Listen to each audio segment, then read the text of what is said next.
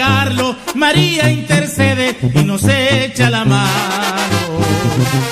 Por eso María, por eso María es el modelo de todo cristiano. Y aunque algunos quisieran negarlo, María intercede y nos echa la mano.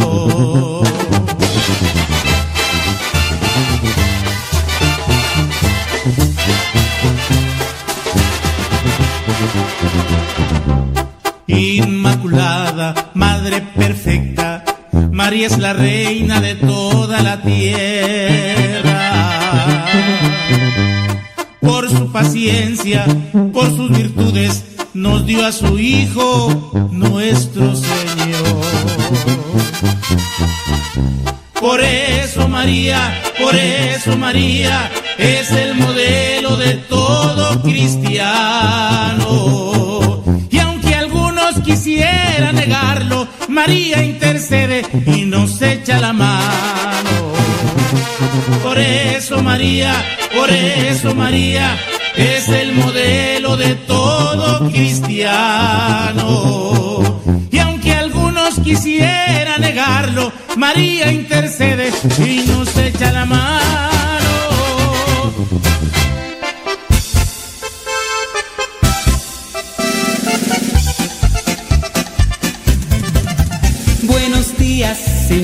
Jesús. Muchas gracias por darnos luz. Que este día lo que hagamos sea solo para ti. Buenos días, Señor Jesús. Buenos días, Señor Jesús. Muchas gracias por darnos luz. Que este día lo que hagamos sea solo para ti. Buenos días, Señor Jesús. La noche ha pasado, la tempestad se fue, muy débil y cansado esperando amanecer. Pero al abrir mis ojos, un rayo puedo ver, el sol brilla en el cielo, su luz ya puedo ver. Buenos días, Señor Jesús, muchas gracias por darnos luz. Que este día lo que hagamos sea solo para ti. Buenos días, Señor Jesús. Buenos días, Señor Jesús. Muchas gracias por darnos luz. Que este día lo que hagamos sea solo para ti. Buenos días, Señor Jesús. Los pajarillos cantan, elevan su canción. También las palomitas ensalzan al Señor. La flor, la mariposa, exhibe su color. Del fondo de mi alma yo canto esta canción. Buenos días, Señor Jesús. Muchas gracias por darnos luz. Que este día lo que hagamos sea solo para ti. Buenos días, Señor Jesús. Buenos días, Señor Jesús. Muchas gracias por darnos luz. Que este día lo que hagamos sea solo para ti. Buenos días, Señor Jesús. Buenos días, Señor. Buenos días, Señor. Buenos días, Señor Jesús. DJ Chafa. Ya llegó, ya llegó, ya llegó, ya llegó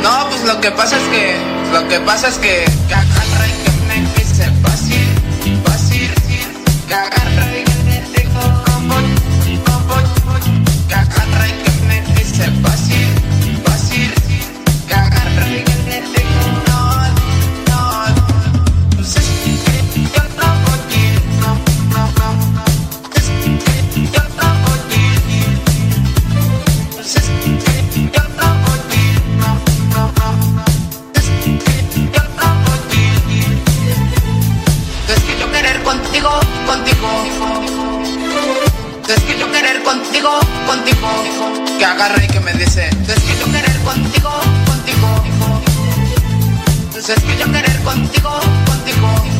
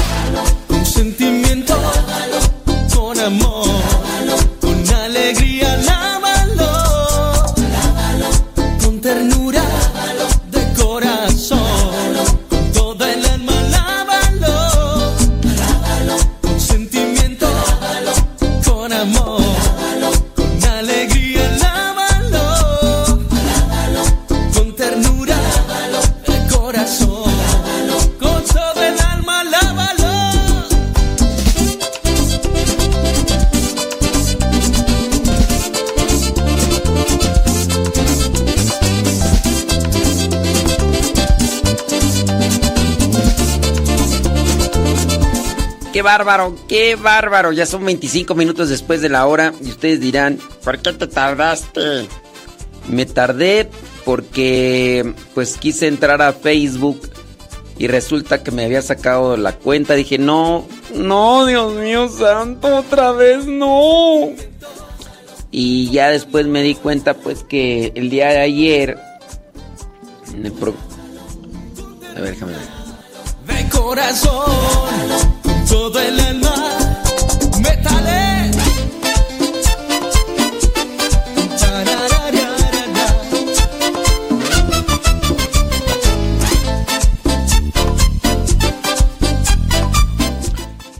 El día de ayer en, una cápsula que puse, este, puse una música con derechos de autor, una, una canción registrada y eso valió para que Facebook me llamara la atención. Dice, si vuelves a poner otra vez música registrada, vas a ver cómo te va a ir, compadre.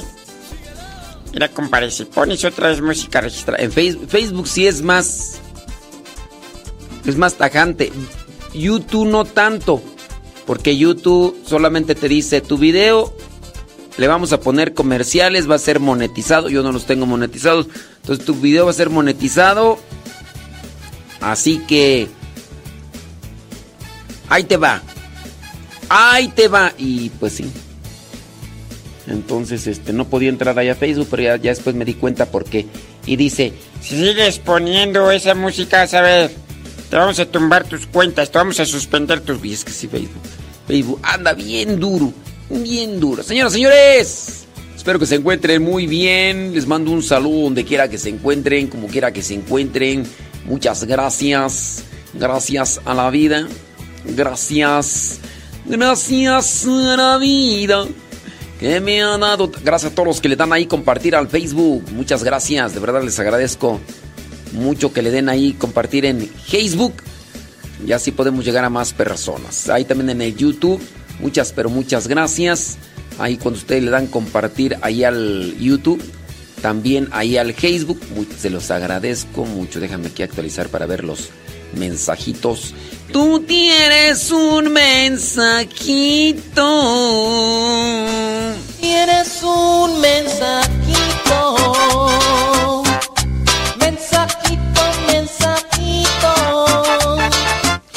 Tú tienes un mensajito.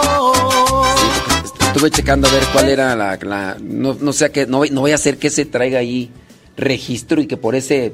Por ese clip, solamente por ese clip por ese clip, este, puede ser que me llamen la atención. Puede ser, uno no sabe, ¿verdad? Unos cuantos segundos y... Uh, ¿A poco? ¿Y ya con eso tú? Ay, yo no creo que con eso. Bueno, yo no creo que con eso así como que... Pero bueno, vamos a, vamos a tratar de hacer ahí su... Eh, seguir su recomendación. Y ahí es día jueves, oye. Ju, jueves. Jueves, bendito sea mi Dios, hombre. Vamos a ponerle rayos al tigre. Vamos a echarle carnita. Vamos a echarle carnita. Vámonos pues. Vamos a mirar ahí quién nos manda saludos. Dice en cabina. Arroba cabina radio sepa arroba cabina Radio Cepa. Ustedes nos pueden mandar ahí sus mensajes. Ya llega Adaías Pérez, Laura Sánchez, eh, La Chabela, llega Ismael Novas. ¿Vas o no vas?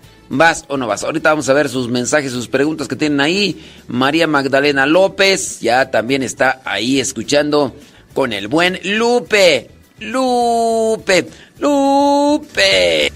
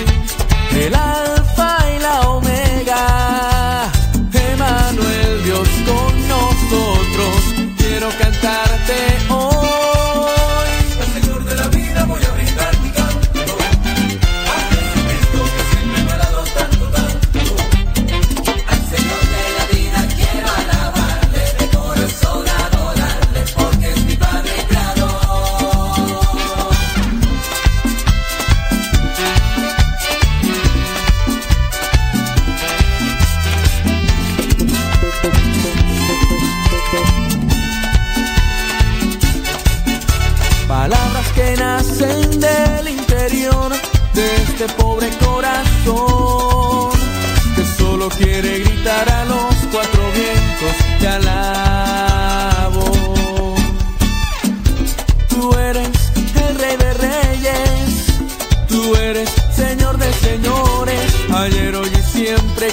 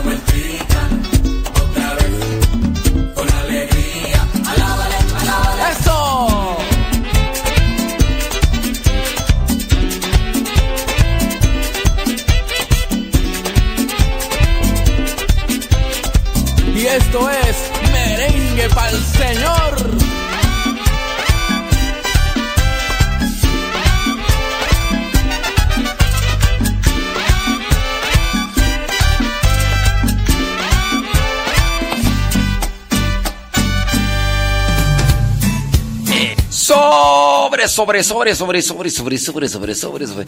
Déjame ver por acá una persona que dice que ya mandó muchas veces su pregunta. Mm, dice bla bla bla bla bla bla bla bla bla. Muy bien, me manda acá este bli mensajes. Ah, pero ah, buscando la pregunta entre varias cosas. mm, Dice, fui a confesarme, cuando me dio la absolución de los pecados me dio unos consejos para llevar a cabo. Después cuando llegué a casa recordé que no me dio penitencia. ¿Qué debo hacer? No, pues si no te dio penitencia, este no hay no hay cohete. Sí. A lo mejor sí te dio penitencia, pero a lo mejor ni te diste cuenta. Puede ser. Puede ser. Ok. Quizá a lo mejor tu pregunta es Puede ser que esta sea tu pregunta. ¿Es válida la confesión cuando no hay penitencia? ¿Es válida la confesión? Esa puede ser tu pregunta, pienso yo. Pienso yo. ¿Es válida? ¿Es válida tu confesión cuando no hay penitencia? La respuesta es sí. Sí es válida la confesión. La penitencia es un recurso espiritual. Es como una medicina. Es una medicina espiritual, la penitencia. Hay veces que tú vas al médico y que a lo mejor no te da medicina, pero sí te da unas recomendaciones como las que te dices que te dio. Oiga, no haga esto, oiga, haga esto y pues le va a ir bien. Y ya. Así de sencillo. Así de sencillo. No siempre hay que tener penitencia y ya. Hay personas, no sé, ¿a ustedes cómo les gusta la penitencia? ¿Les gusta la penitencia fuerte o les gusta la penitencia pequeña? No sé, ¿cómo les gusta? A ver, manifiéstense. Ustedes que digan, A mí me gusta que me pongan una penitencia, pero bien así de esas sabrosas. ahora, ¿cuántos de ustedes sí hacen sus penitencias? Porque también igual está eso. Pero a ustedes, ¿cómo, cómo les va? ¿A les gusta que les den penitencias buenas, grandes, o les gusta que les den penitencias pequeñas? Platíquenme, cuéntenme, pero en respuesta a esta persona, solamente decirle que si no le dio penitencia, siempre y cuando haya dicho sus pecados y le, y le dio la absolución, ya con eso hay confesión. Era pues, hombre. Dice por acá, mm, padre, estoy mal si no le... eh, Ok, es que no sé si es pregunta. Dice, padre, estoy mal si no le digo a mi esposo cuánto dinero tengo yo en mi cuenta ahorrado. La razón por la que no le digo es porque yo conozco a mi esposo. Él sabe cuánto gano y cuánto ahorro se va a tener a mi salario. Ah, si le digo, sí, ¿qué tú? Se va a, a tener a mi salario. Los dos trabajamos y yo le ayudo a mi esposo a pagar la comida y él paga renta y biles. Lo que le sobra a él después de pagar todo, los biles y renta, me lo da para ponerlo en la cuenta de ahorros. Ok, pero ¿tienen dos cuentas de ahorros o, cómo es ahí? Es que ya no le entiendo. Déjame ver por acá. Dice, padre, ¿qué significado tiene que el que las mujeres usen la mantilla en la cabeza cuando van a misa? Pues no hay, no hay una forma así como que significado de... Es, es una forma de, de vestir para también buscar la piedad. Cuando ustedes llevan mantilla, pues es también una forma de, de vestirse para aprovechar mejor el momento cuando van, van a misa. Eh, Uno cuando, por ejemplo, va a misa, pues es ver, ir- irse, vestir, irse vestido moderadamente, ¿no? ¿Para qué? Para sentirte bien, cómodo con relación a lo que vas a hacer. La ropa puede ser que incluso nos lleve a tener una actitud, porque la, la ropa ejerce cierto tipo de, de influencia en nuestra vida.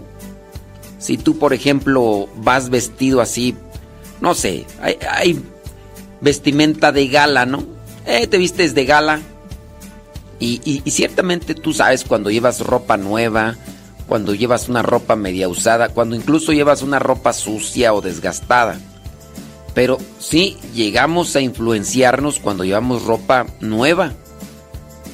Claro, puede también darse un sentido de purificación en la persona en la que para la persona ya no tiene relevancia, sea nuevo, sea viejo, sea mediano, de medio uso, sea esté sucio o no.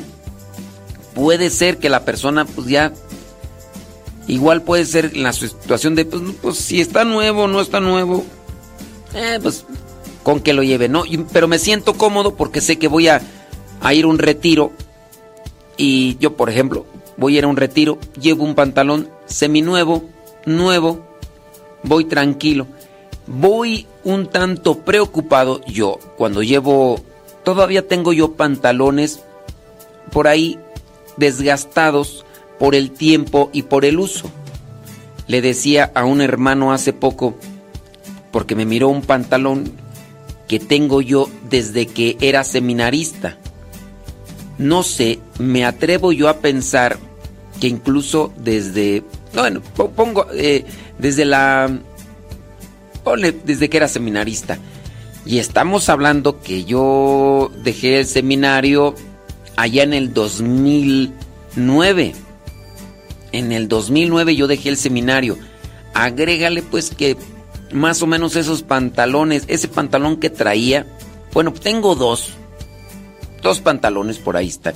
Otros ya sí ya. Tengo dos pantalones así de uso como del año 2005, creo. Como del año 2005. Más o menos. Esos pantalones, este, me los compraron mis papás.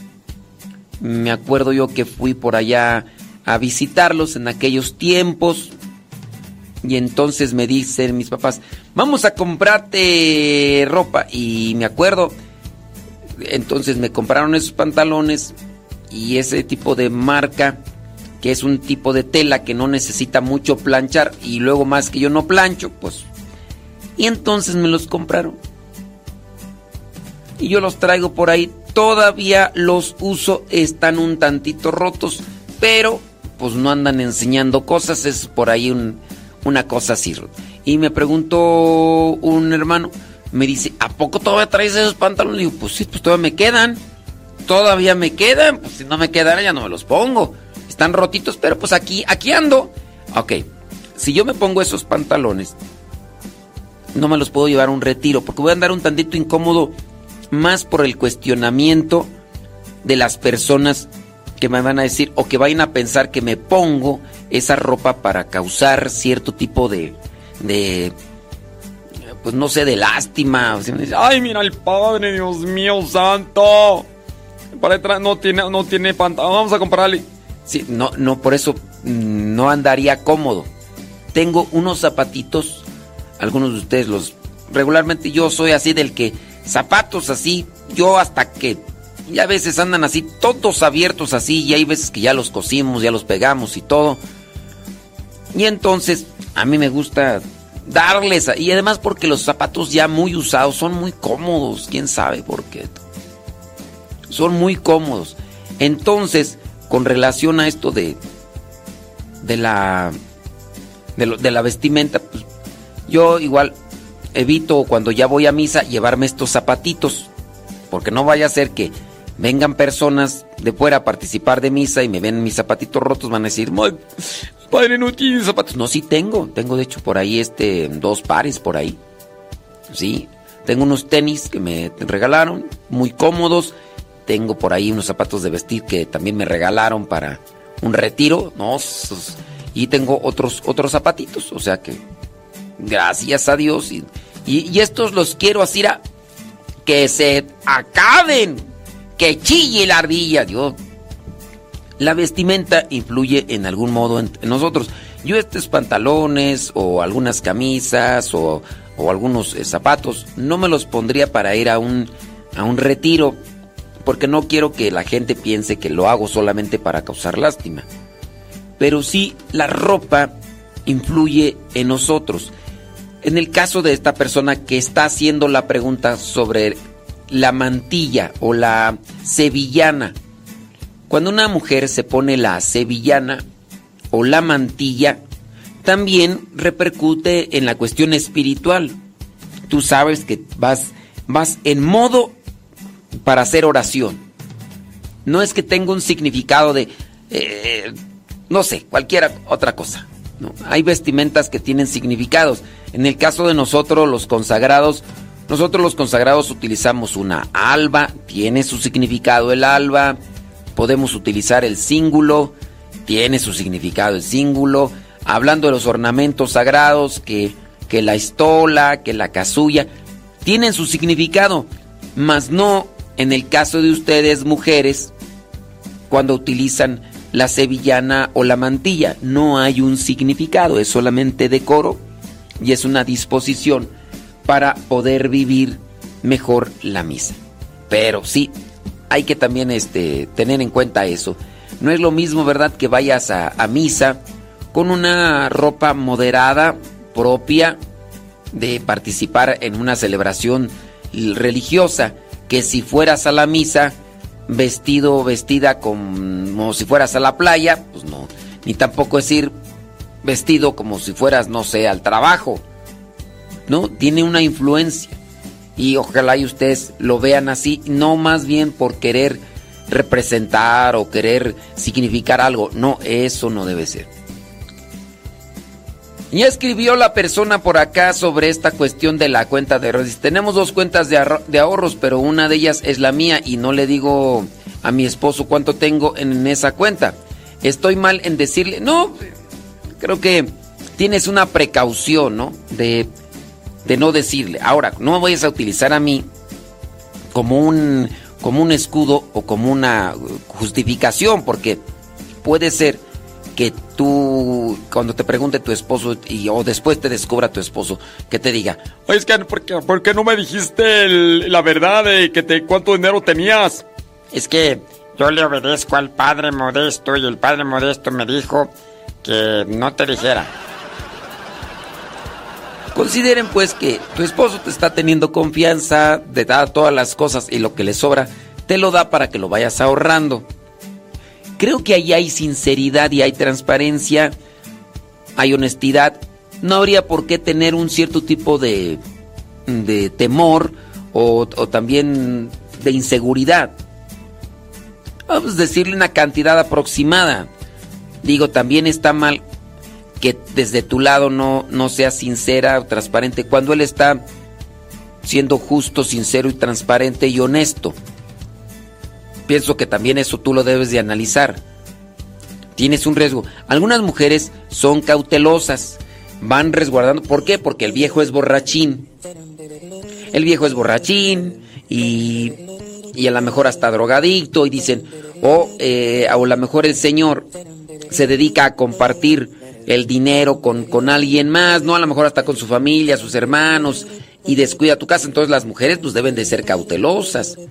Pero también aquí si él no está haciendo eso, no tiene vicios y está siendo honesto, sincero, transparente contigo, digo, no sé por qué quererle ocultar o, o cuál es tu precaución al no quererle decir cuánto es lo que hay de dinero. Digo, si tú no lo estás utilizando o no estás planeando algo malo, pues, pero sí, analicen ustedes, digo, pues bueno, tu esposo no es nada de lo que mencioné, hay confianza, pues bueno, pues, pues no hay problema. Digo, digo, no. Dice por acá, eh, yo siempre hago una, un extra de mi penitencia. Ah, es que les pregunté que, este, que cómo les gustaba la penitencia, ¿verdad? Dice por acá que tú... Bla, bla, bla, bla, bla, bla, bla, bla, bla, bla, bla. Y es que no le entiendo. Dice... Ay, Dios santo, todopoderoso. Es que a veces no le entiendo acá tantos mensajes. Dice respecto a lo de la penitencia o no penitencia. Como sea, es voluntad de Dios. Me enfoco en un examen de conciencia lo mejor posible y claro. Si hay penitencia, la cumplo. Si no, doy gracias a Dios por su misericordia. De cualquier forma, recibir la absolución es lo importante si somos sinceros. Ándele, pues bueno, ahí está. Mm, a mí me gusta que me pongan penitencia fuerte, dice por acá una persona. Bueno. Dice, lo escucho, eh, me encanta su programa, solo que a veces no tengo buena señal en el rancho donde trabajo, pero el Evangelio sí lo escucho. Ándele, pues me da muchísimo gusto de que, que estén ahí conectados. Bueno, ya de Saraí. Saraí de la Cruz. Me acordé de Sarita de la Cruz que ya se nos adelantó. Sí, hombre, se adelantó Sarita de la Cruz. Pues un día, un día nos va a tocar un día vamos a estar en esa en esa situación. Así que pues hay que prepararnos, ¿no? Hay que vivir bien, hay que hacer el bien, hay que caminar por donde Dios quiere para no estar por ahí dejando cosas malas.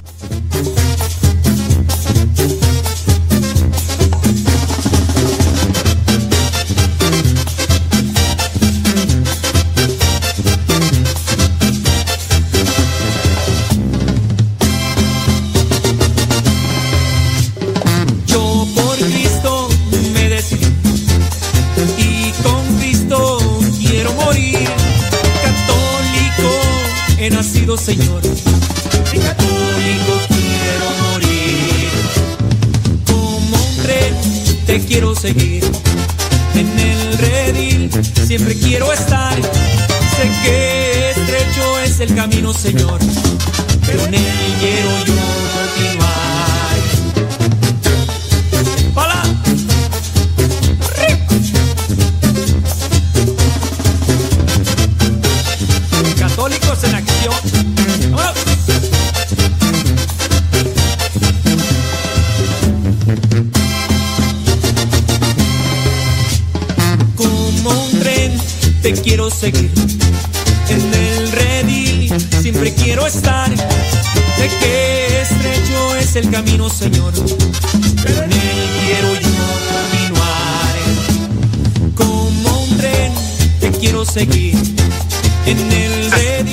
Me preguntan que en qué me baso yo para hacer la penitencia.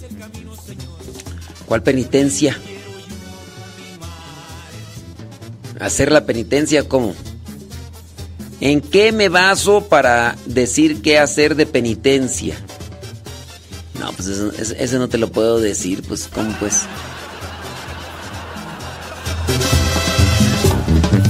Y ahora me va a preguntar, dígame los pecados que le han dicho, cuáles son los más fuertes y los más pequeños, y cuáles son los que le han escandalizado. Quiero morir católico. Dígame cuál es la persona más importante que se ha confesado con usted.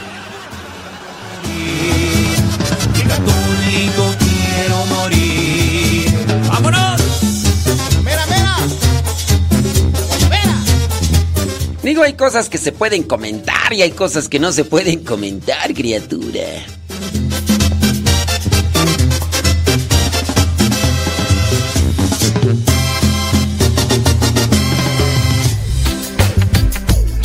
Toma mi vida.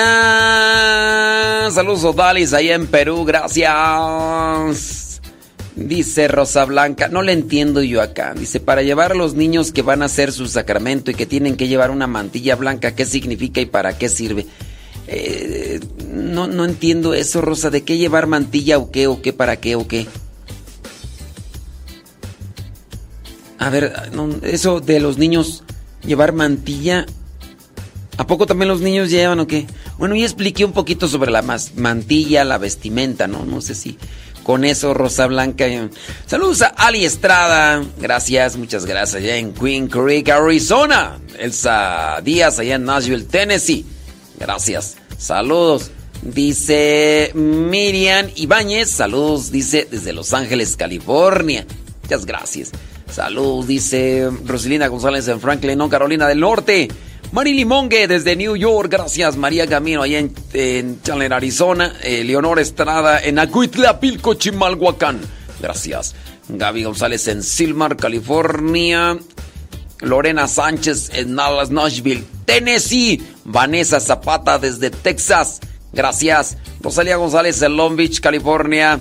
Gracias. Saludos, dice bli, bli, bli, bli, bli, bli, bli, bli. Eh, allá en el Estado de México, en Atlacomulco.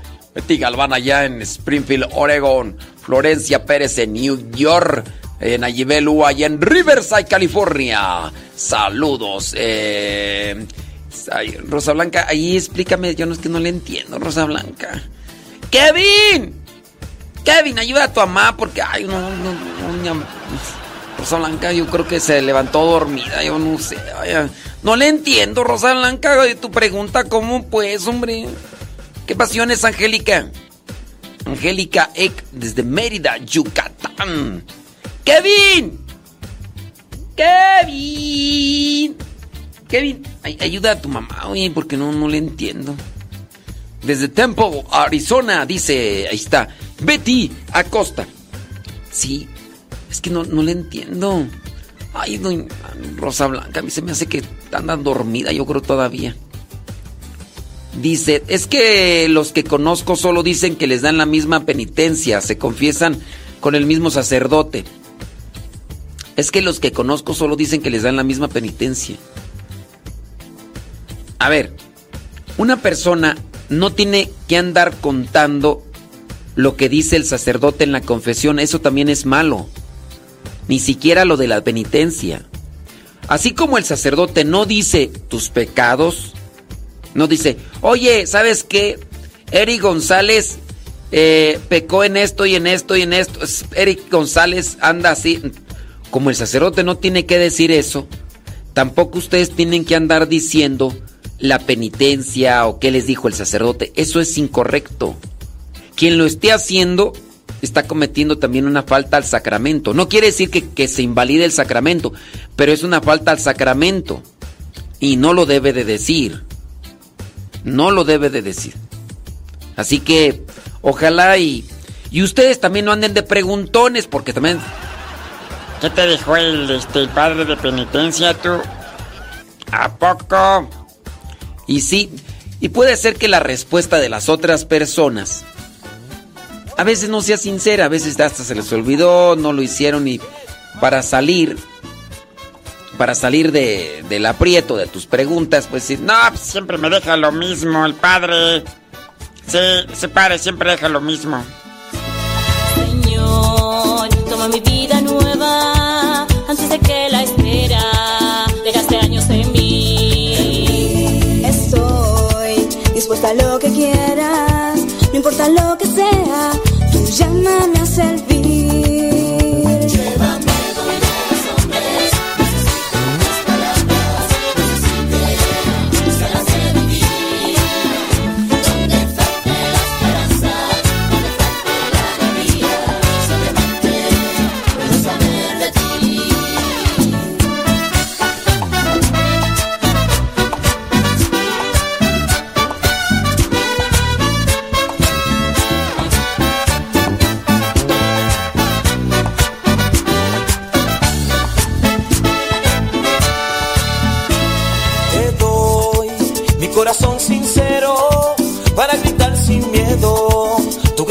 Señor.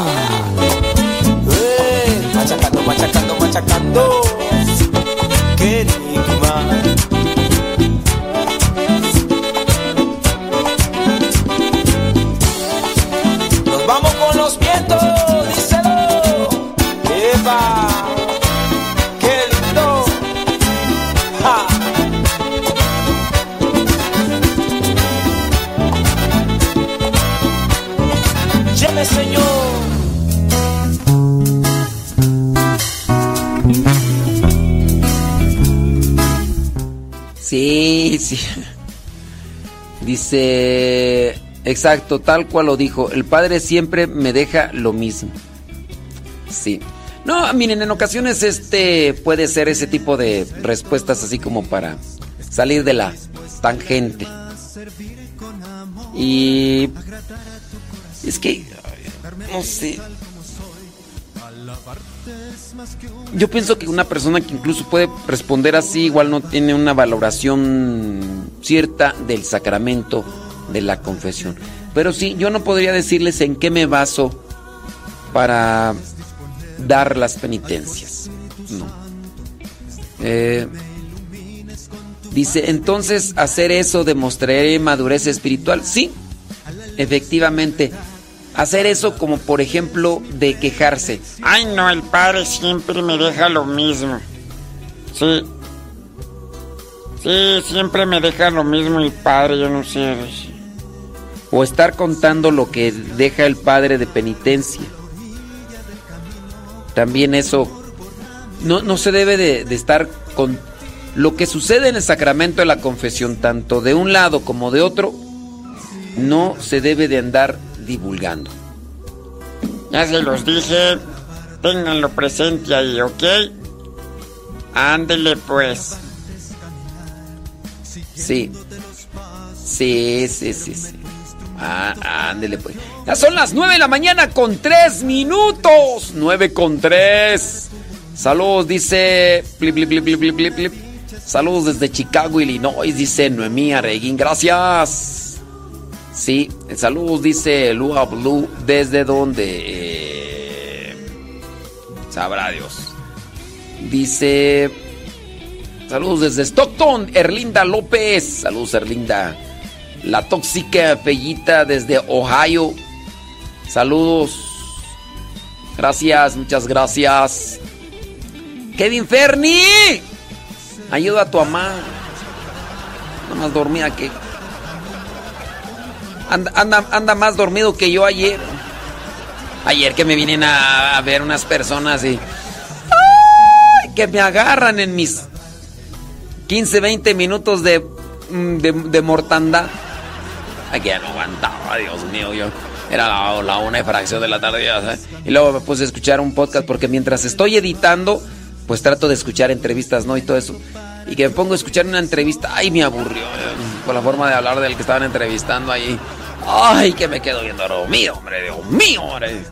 Y que me agarran bien dormido, pues. Ni modo, dijo Lupe, ¿qué le vamos a hacer? Dijo Don Robert. Sí, no, pero sí, es que también anda uno desvelado. Y luego se le recae. Y oye, este calorcito sabroso. ¿Verdad que en México, hablando de aquí del Estado de México, no habíamos llegado a estas temperaturas de 33 grados centígrados que están pronosticadas? Yo me acuerdo, todavía en el 2009, 2010, llegábamos a 26, 27. Y esto porque pues también estoy yo en la radio y estoy sacándolo continuamente. Cuando llegábamos a 26 grados centígrados en aquellos años del 2009, 2006 y, y demás, no me acuerdo yo que andaba yo así, ay, güey. Empezamos a llegar al 29, al 30 y pues ya, ya tenemos 33 grados centígrados. En estos días, entre 30, 31 y 33. Así como va de veloz esto, dentro de unos 3, 4, 5 años, vamos a tener 36 grados centígrados como lo están teniendo ya en Michoacán, Guanajuato y Guadalajara. En Saltillo, ayer me enviaba una señora que conozco porque estuvimos por allá de misión, me enviaba una fotografía del termómetro 40 grados en mis tiempos. En mis tiempos llegábamos a 31 grados, 32 grados en Saltillo cuando estaba de misión allá en el año 2000. En el año 2000 cuando estaba de misión por allá 30, 31 grados centígrados. En mi rancho pues llegaba aquí a 22, 23. Pero ahorita ya en Saltillo, Coahuila 40. Cuando nosotros estábamos en Saltillo que decíamos llegamos a 32 grados centígrados, bueno, pero al mismo tiempo en Monterrey 40. Así, o 38, algo así. Pues ya ahorita en Monterrey, si en Saltillo estamos en 40, en Monterrey andamos cerca del cuarenta y tantos. Ahí en Monterrey, ¿cómo anda el calor, eh? Pero sí, está feo. Está feo. Oye, no vayamos a llegar a como en Mexicali, ¿no? Que dicen que es el infiernillo. Ay, Jesús. No, dicen que allá por allá por Mexicali, por allá, temperaturas de los 49. Sonora. 49 grados centígrados. Sí, sí, sí, sí. Qué bárbaro. Dicen que allá en Guadalajara 37 grados ayer. En Michoacán dice llegando a los 41. Ay, no, no creo, no, no, no creo yo. eh, eh. Se que están ahí ya haciendo las cuentas como ayer que, que 500 horas. ¿A poco sí ya están llegando? Ah, Kevin Ferni, investigame a cuánto andan de temperatura ya en, en, en Morelia. ¿A poco sí andan ya en 40 y 41? Porque acá me están echando el chisme, pero... Es que ya luego ya ni les creo. ¿no? Es que 500 horas. ¡Kiu! Yo bien a gusto. No, es que con este calor. De por sí uno es de sueño pesadito y con, con este calorcito más.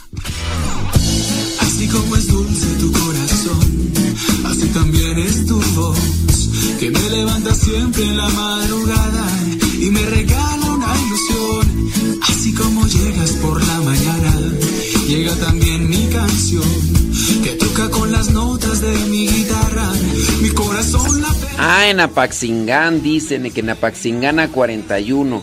Ah, pero ahí. Ah, sí, sí, sí. Yo pensé que en Morelia. No, en Apaxingán, Lázaro Cárdenas, ahí el calor sí está. Oye, ahí cerquita de Apaxingán y ahí cerquita de Lázaro Cárdenas, por ahí. Cuando íbamos al apostolado para allá, pasamos por un lugar que se llama el Infiernillo. Pasar por ese lugar que se llama el Infiernillo, ahí, por la presa. No, hombre, ahí sí, hijuelan. Ya con el, con el nombre de Infiernillo, ya con eso te dice todo. Sí, no, ahí en Apaxing, ahí sí. No, no, íbamos para allá. Ah, ah, y no, qué bárbaro.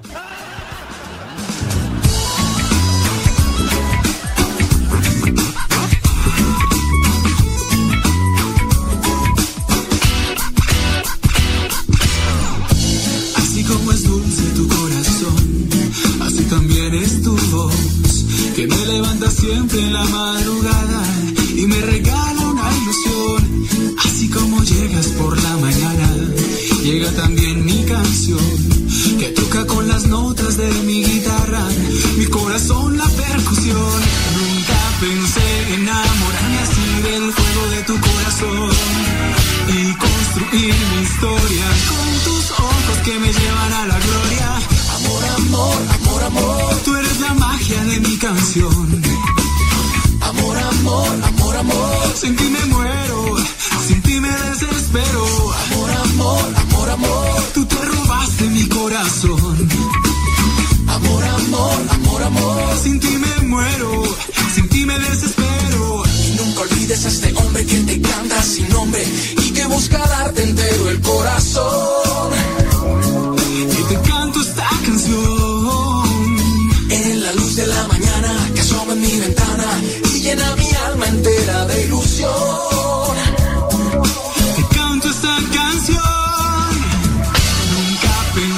enamorarme así del fuego de tu corazón y construir mi historia con tus ojos que me llevan a la gloria. Amor, amor, amor, amor, tú eres la magia de mi canción. Amor, amor, amor, amor, sin ti me muero, sin ti me desespero. Amor, amor, amor, amor, tú te robaste mi corazón. Amor, amor, amor, amor, sin ti me muero, sin ti me desespero.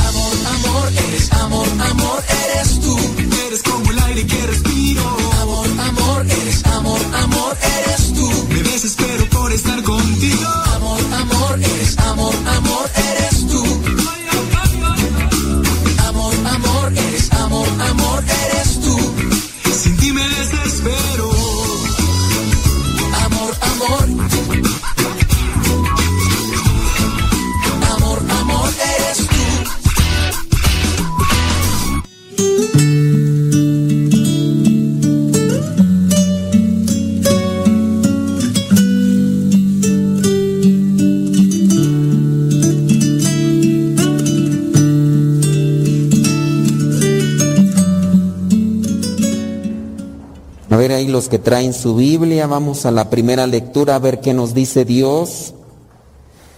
A lo mejor nos quiere corregir el día de hoy porque presenta una situación de índole familiar y a lo mejor esta situación que se da aquí, a lo mejor también se da en sus familias, a menos de que ustedes sean justos, santos, honestos, rectos. Pero si no van a tener posiblemente estas fragilidades que se pueden dar quizá mañana o al rato, porque así somos los seres humanos, no somos perfectos. Y a veces estamos bien, pero de repente nos desacomodamos. Veamos números 12 del 1 al 13. María y Aarón empezaron a hablar mal de Moisés. ¿Quién era María y Aarón? Eran los hermanos de Moisés. Entonces vamos a cambiarle para que sea un contexto muy cercano a nosotros. Los hermanos María y Aarón empezaron a hablar mal de su hermano Moisés. Se ha dado por ahí entre sus familias que de repente un hermano empiece a hablar mal de los otros hermanos. Esos contextos familiares a veces se dan muy espinosos. ¿Por qué se suscitan ese tipo de comportamientos deshonestos? Sin duda, porque una cosa es que nosotros comencemos a señalar los errores de alguien, de nuestros hermanos, con la intención de corregirlos. Pero otra cosa es ya hablar mal, es una forma de despreciar, de denigrar, incluso de denostar a, a la persona. Otra cosa es que digamos, oye, pues fulano está nada más de borrachito, es que no se vale, pues trae sus así cosas, hay que ayudarle. Alguien puede decir, ¿por qué están hablando mal? No, estamos haciendo una referencia a algo que se tiene que corregir. Pero ya cuando se habla mal, pues está por encima, puede ser la envidia, la ambición, a lo mejor una herencia, por ahí eh, los papás dejaron una escoba que hay que repartir y pues todos se la quieren pelear porque pues, es una escoba voladora de Harry Potter, a lo mejor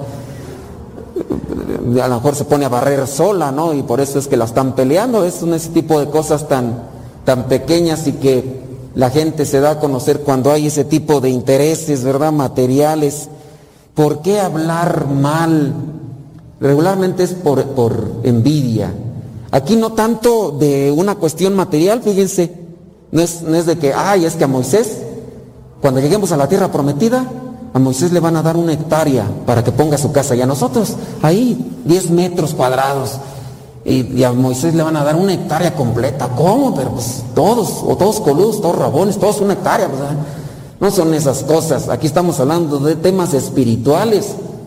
Y aquí es donde empiezan a, ahí a, a perfilarse, ¿verdad? Dice, además dijeron, el Señor no ha hablado solamente con Moisés, también ha hablado con nosotros. Y ahí, ¿quién es Moisés? Si Dios también ha hablado con nosotros, ¿a poco ya nada más porque eh, Moisés está hablando con, con, Dios allá y se sube al monte allá 40 días y 40 noches y, ya nada más por eso a poco ya se crea acá muy acá? Pues también nosotros hemos hablado. Así a lo mejor algunos de ustedes, no sé, es que ahorita estoy confundido, no sé, creo que la mayoría son de los del grupo CERS, ¿sí son de la mayoría del grupo CERS? O ya no son, ya no son de esos, ya no quieren ser de esos. Eh, estos tipos de envidias espirituales a veces se pueden dar dentro de los grupos. Ustedes que pertenecen aquí a un grupo en la comunidad y, y puede ser, ¿y, ¿y, por qué el padre Roberto nada más junto con, con este grupito? ¿Por qué con nosotros no? y empiezan a ver sus predilecciones a veces espirituales. Tengamos cuidado, la envidia ataca en diversas maneras, pero hace el mismo daño. Entonces, lo que sea material o espiritual puede ser que nos empiece ahí a, a señalar y empiece a marcar como si fuera lepra. La lepra es contagiosa, la envidia también. Júntate con una gente envidiosa y, y, escuchas los comentarios y también se te empieza ahí a encender la envidia. Y, así como la envidia, la, la lepra comienza a, segregarse por todo el cuerpo, también la envidia. Comenzamos con cosas pequeñitas y después vamos a empezar a envidiar más cosas. Y ya somos personas con la envidia a su plenitud y vamos a envidiar todo hasta... Se aplica aquello hasta lo que no comes te hace daño y empieza uno allá a pelearse con todo mundo. Versículo 3. En realidad Moisés dice era el hombre más humilde del mundo. Por eso el Señor le dijo a Moisés y a Aarón y a María, vayan ustedes tres a la tienda del encuentro. Y ahí se va a dar como el papá platica con los hijos de forma madura, ahí se va a dar ese encuentro. El Señor bajó en una espesa nube y se colocó en la entrada de la tienda. Luego llamó a Aarón y a María. Cuando ellos se presentaron, el Señor les dijo, escuchen esto que les voy a decir. Cuando hay entre ustedes un profeta de mi parte, yo me comunico con él en visiones. Bueno, ella va a describir la forma en la que se está dirigiendo con Moisés y por qué lo hace. Fijemos en ese punto que es necesario corregir. ¿De qué manera he dejado yo que me domine la envidia? Puede ser en la familia, puede ser en el grupo de trabajo, puede ser en el grupo de comunidad de iglesia o puede ser allí hasta en la misma escuela. Preguntémonos, ¿me he dejado yo dominar por la envidia? ¿He empezado yo a criticar, a juzgar, a hablar mal de alguien? Eh, me, me, me, enciendo, se lo comparto. Aquí estos dos hermanos, Aarón y María, se juntaron y hagan de cuenta como carbones con, con gasolina, se encendieron unos y otros. También yo soy de los que busco aquella persona que me hace del jalón para decirle mis cosas y que me nutra también. Fíjate que yo no, yo no lo aguanto y, y el otro también, yo también, yo no lo aguanto y ahí encendiéndose, echándose más fuego. Somos prudentes, somos sabios o nos dejamos envenenar o nos, con quién nos juntamos. Nos estamos juntando con gente que nos están también envenenando al mismo tiempo. En los grupos aquí de comunidad, ya te juntaste con fulanita de tal, antes era, eh, participaba haciendo esto, ya no está, ahora está haciendo otra cosa, pero quiere todavía seguir haciendo aquello y anda encendida o anda encendido.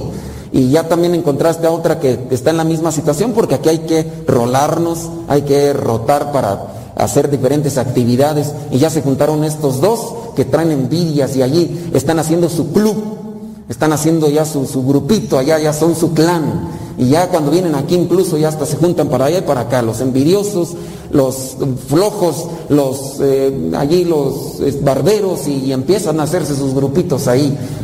Y así empiezan las divisiones. ¿Qué pasa cuando uno se divide? Pues se debilita la acción, se debilita también la unidad familiar en las, en las familias. La envidia, la envidia puede hacer mucho daño, hay que tener cuidado con ello. Y, y bueno, ya aquí viene un, una situación que si bien sucede en un contexto de aquel tiempo, también podríamos nosotros interpretarlo. En el caso de María, sufre esto de que se, se contagió de, la lepra, pero después se arrepiente. Se arrepiente y ya va con Moisés ahí para, para que la cure. No permitas que ella quede como una criatura muerta antes de nacer, que sale con la piel medio deshecha. Entonces Moisés, versículo 13, Moisés le suplicó al Señor, por favor, oh Dios, te ruego que la sanes. Con el arrepentimiento, con el perdón, pueden sanarse nuestra lepra de la soberbia, del orgullo. Si uno no busca el perdón o uno no pide disculpas, vamos a estar siempre envenenados, eh, heridos. Fíjense con el caso de la lepra. En el caso de la lepra, esta enfermedad que todavía existe en algunos lugares, se desprende la piel e incluso los dedos, las orejas, y se empieza a podrir la, la carne. Entonces las personas de lepra apestan porque es carne podrida que traen ahí colgando. Y pues quién se le va a acercar a una persona que huele mal, ¿no? Que huele así a carne podrida, pues nadie porque apesta. Pues también a veces esto mismo sucede cuando encontramos en la comunidad o en la familia o en el grupo a una persona envidiosa y la detectamos, esa persona apesta. No, no me acerco porque inmediatamente platicamos y luego, luego tiene que sacar su cochinada que trae dentro, porque así como la persona que está enferma en el estómago y que ya sin darse cuenta saca ese mal aliento, tú buscas la manera, a menos que tú andes igual. si tú andas igual, ya hasta, huele a flores, porque es lo mismo que te, de lo que te echas tú, ¿no? Pero cuando ya uno detecta que la otra persona trae un problemita, aunque se lave o y se eche lo que sea porque sale de adentro el asunto, pues ya mejor le saca la vueltecita o, o le corta rápido la plática. Pues también igual así cuando uno encuentra personas envidiosas y uno las detecta, pues uno tiene que sacarles vuelta. Y hay veces por eso que hay gente que no tiene amigos, no tiene eh, fraternidad porque es una persona tóxica, es una persona que, desprende odio, eh, coraje, y pues ¿quién se le va a acercar ya cuando se les detecta? Ahí podemos encontrar a los compañeros de trabajo, a veces esos que a cada rato indirectas, no te dicen las cosas claras, nomás te dicen indirectas porque se los carcome la envidia, y ahí están diciendo cosas, ahí como queriendo burlarse de ti, hasta riéndose cuando pasas o, o diciendo cosas que podrían ser que estén vinculadas a ti, y tú volverías, ¿qué dijiste? No, no, estoy hablando acá de otra cosa, y, y para hacerte enojar, ¿no? Y, y sin darte cuenta tú también te quedas, te quedas prendido con ese tipo de indirectas y al final ya también te contrapunteas y, y empiezas a hacer lo mismo que él, a burlarte y a reírte. Y, y no es correcto, la persona sufre por dentro, así como una persona aquí, en este caso, sufre de lepra, también sufre uno por dentro. Cuidemos ese tipo de enfermedades que si bien no son físicas, son espirituales, pero nosotros nos contaminamos. Pero poco a poco, poco a poco las podemos ir agarrando. Bueno, eso dentro de la primera lectura. Si hay que corregir envidias u otro tipo de enfermedades espirituales, hay que arrepentirnos, hay que pedir perdón, hay que pedir disculpas y esperar la sanación. Con el tiempo, poco a poco, en la oración, podemos encontrar la sanación a eso espiritual que podemos traer dentro. Ahora vayamos al Evangelio. En el Evangelio se nos presenta un contexto diferente. Aquí hablamos de la dificultad y de los problemas, cómo a veces nosotros podemos encontrar esa, esa fortaleza. Veamos ahí en el versículo 22, ahí acaba de darse la multiplicación de los panes. Jesús comienza a despedir a la gente ya para que se vayan, va a asegurarse, ¿verdad? Que se vayan sube a los discípulos a la barca, váyanse allá adelántense ustedes. Aquí ya no se dice todo el contexto, la forma específica en que se dieron las cosas. Versículo 23 dice que cuando ya hubo despedido Jesús a la gente, sube al cerro para orar. Hay varios contextos, ¿no? que podemos sacar aquí. Después de la multiplicación de los panes, Jesús hace oración. Después de la comida hace oración. Antes de la multiplicación hace oración. Nosotros, ¿cómo iniciamos el día? Lo iniciamos agradeciendo, gracias Señor porque nos has dado un nuevo día. Quizá a lo mejor no tengo lo que quiero, pero te agradezco que me das la oportunidad de poder abrir los ojos. Quizá tengo salud. Al final del día, ¿cómo terminamos también nosotros? Agradecemos. A ustedes ya ni les digo, ¿verdad? Porque yo pienso que si lo hacen, ustedes pertenecen a los grupos. Pero, por ejemplo, esto de agradecerle a Dios la comida que tenemos todos los días, aunque sea un taco de sal, agradecerle al Señor que por lo menos tenemos eso, gracias Señor. Yo no sé si acostumbran ya después, al final de, la, de los alimentos, también agradecer, que se puede también hacer, ¿no? Hay algunos que no les gusta hacer porque les da vergüenza. Pero veamos en la imagen de Jesús un hombre que siempre está haciendo oración, antes de, de comer, después de comer. Antes de realizar acciones, hace oración. Después de realizar milagros, Él se pone a orar. Y en el caso de ustedes a lo mejor están haciendo un esfuerzo porque están medios cansados y se les nota, algunos están como caballos lecheros, ¿verdad? Diciéndome a todo que sí.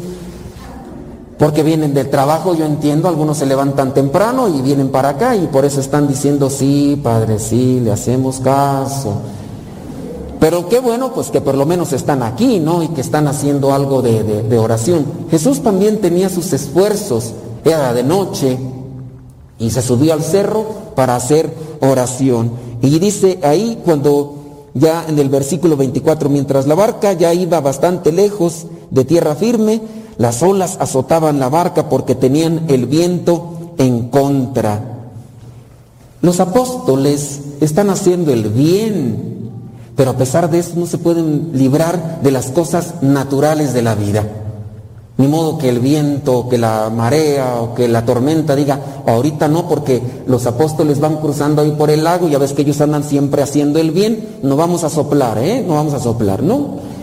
Los apóstoles, ellos andan en medio de lo natural, de la naturaleza, y así lo golpean.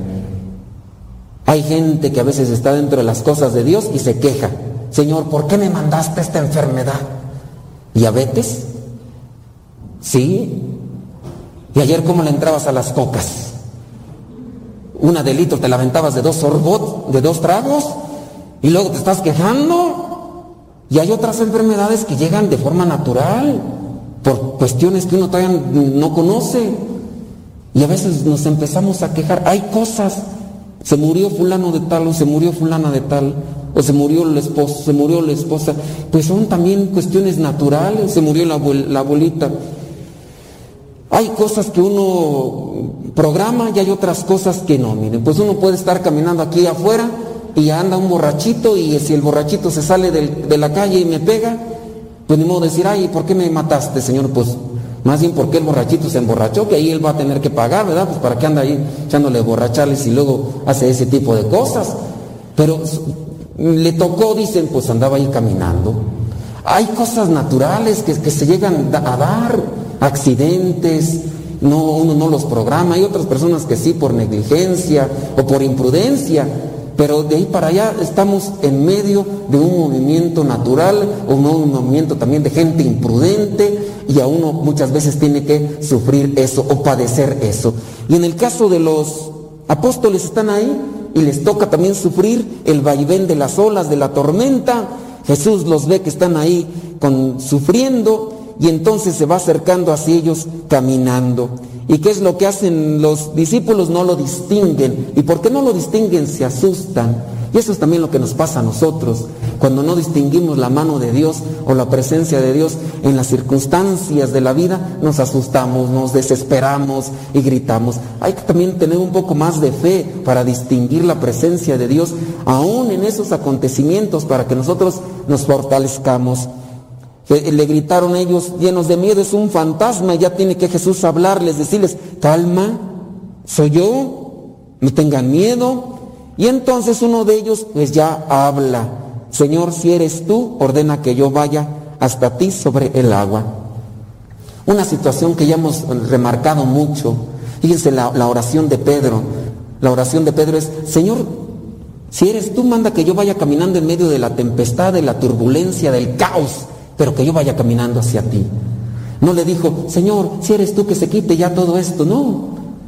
Y esa oración también debe de apegarse a nuestras vidas. Todo el tiempo tenemos dificultades económicas, de salud, eh, cuestiones de violencia y a veces nos sentimos ya totalmente desesperados. Y lo que nos puede venir a la mente es, Señor, ya que se acabe todo esto, ya quítame el sufrimiento, ya no quiero estar con esto. No, Señor, dame fortaleza, permite seguir caminando si esto me va a servir porque tengo que ayudar a, esta familia, tengo que ayudar a estos conocidos, permíteme seguir caminando. Platicaba hace algún tiempo con algunas personas que pues han perdido familiares por todo esto.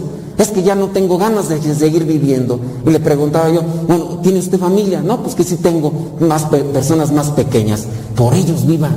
Ellos necesitan de su compañía. ¿Qué pasa si usted le pide a Dios, ya mejor llévame y ellos, ¿con quién se van a quedar? ¿Desamparados? Pues mejor pedirle al Señor que nos dé esa fortaleza que necesitamos. Todos sufrimos de una manera y otra. La diferencia es cómo estamos o qué actitud asumimos ante las sangoloteadas de la vida o ante los golpes de la vida. La actitud, la actitud de esperanza. Señor, dame esperanza, es lo que necesito. Dame fe, dame fortaleza. Y así es como le dice Pedro. Señor, si eres tú, ordena que yo vaya hasta ti sobre el agua. Y Jesús dice, ven. Pedro entonces bajó de la barca y comenzó a caminar sobre el agua. Pues que el Señor nos permita caminar en medio de la dificultad, de la tribulación, del dolor, del sufrimiento, de la soledad, de todo por aquello que podemos padecer o, estar sufriendo en estos momentos. Que sea esa nuestra oración. Permíteme, Señor, caminar hasta ti, no perderte de vista para no hundirme, así como Pe- Pedro perdió de vista, comenzó a mirar los problemas, las dificultades, las olas, la tempestad y comenzó a hundirse por falta de fe. Que el Señor nos aumente la fe, que nos aumente la esperanza, que podamos ser también de aquellas personas que puedan ayudar a otros a levantarse en medio de la dificultad y de esa manera llegar a puerto seguro. Un caso difícil, sí, a veces eh, cuando no estamos muy adelantados en la fe, eh, dudamos de todo esto, pero en la medida en que vamos avanzando, podemos alcanzar. Una persona hoy en la mañana me decía, ¿cómo le hago para aumentar mi fe? Yo solamente me remito a esa canción que ni sé ni de quién es, que dice, caminante no hay camino, se hace camino al andar. Si tienes fe, sigue avanzando en la oración, sigue avanzando en la reflexión y la fe poco a poco vamos a irla alcanzando porque el Señor de esa manera también nos otorga eso que le vamos pidiendo pero sin soltarnos de su mano. Que sea esa nuestra manera de andar en este mundo, aún con ese dolor que a lo mejor algunos de ustedes están cargando en su corazón, porque a veces no entienden la situación y también los apóstoles igual a lo mejor no entendían esa situación por la que estaban pasando, a lo mejor también ustedes, pero pidan al Señor que les permita seguir caminando por medio de la tempestad, de la tribulación, del caos que les rodea, para que no se hunda su barca, para que no se llenen de miedo, de desesperación. Y así como en ocasiones pasa que hacemos cosas arrebatadas y imprudentes porque nuestra desesperación pudo más que nuestra fe. Que el Señor nos ilumine y que avancemos en fe hacia su encuentro.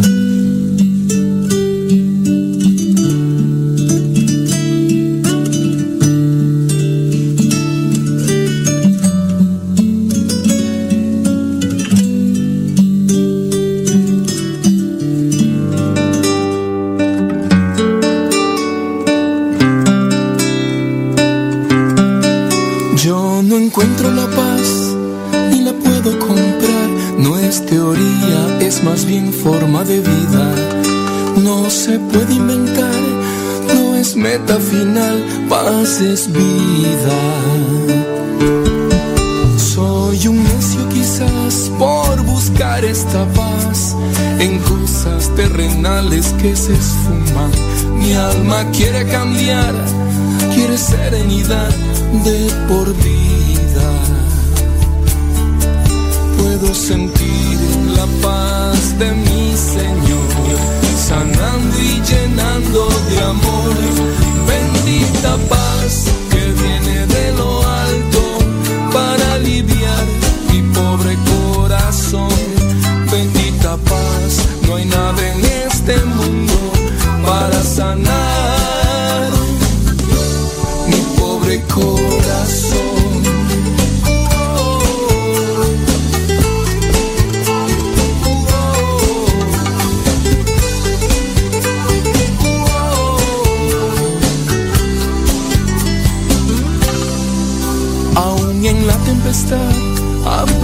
una verdad.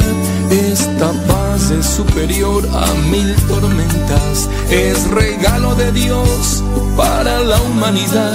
Paz divina.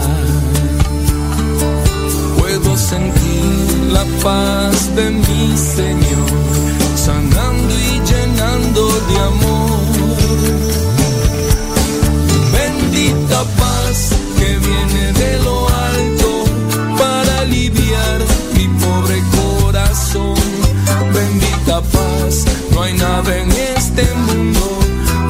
Sanar mi pobre corazón. Bendita paz que viene de lo alto para aliviar mi pobre corazón. Bendita paz, no hay nada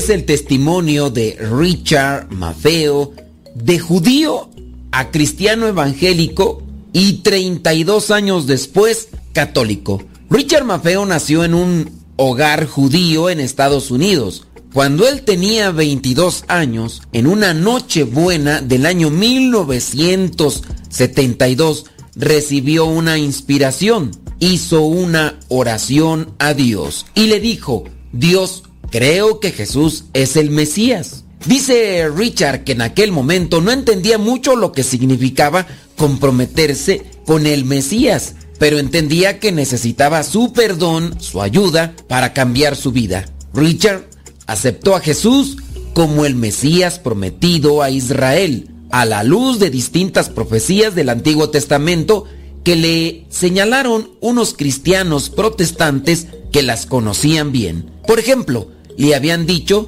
que Isaías 7, donde adelanta el nacimiento del Mesías de una virgen, también el Salmo 22, que describía la crucifixión, Isaías capítulo 9, donde habla de un niño que será llamado maravilloso, consejero, Dios poderoso, Padre eterno, príncipe de paz.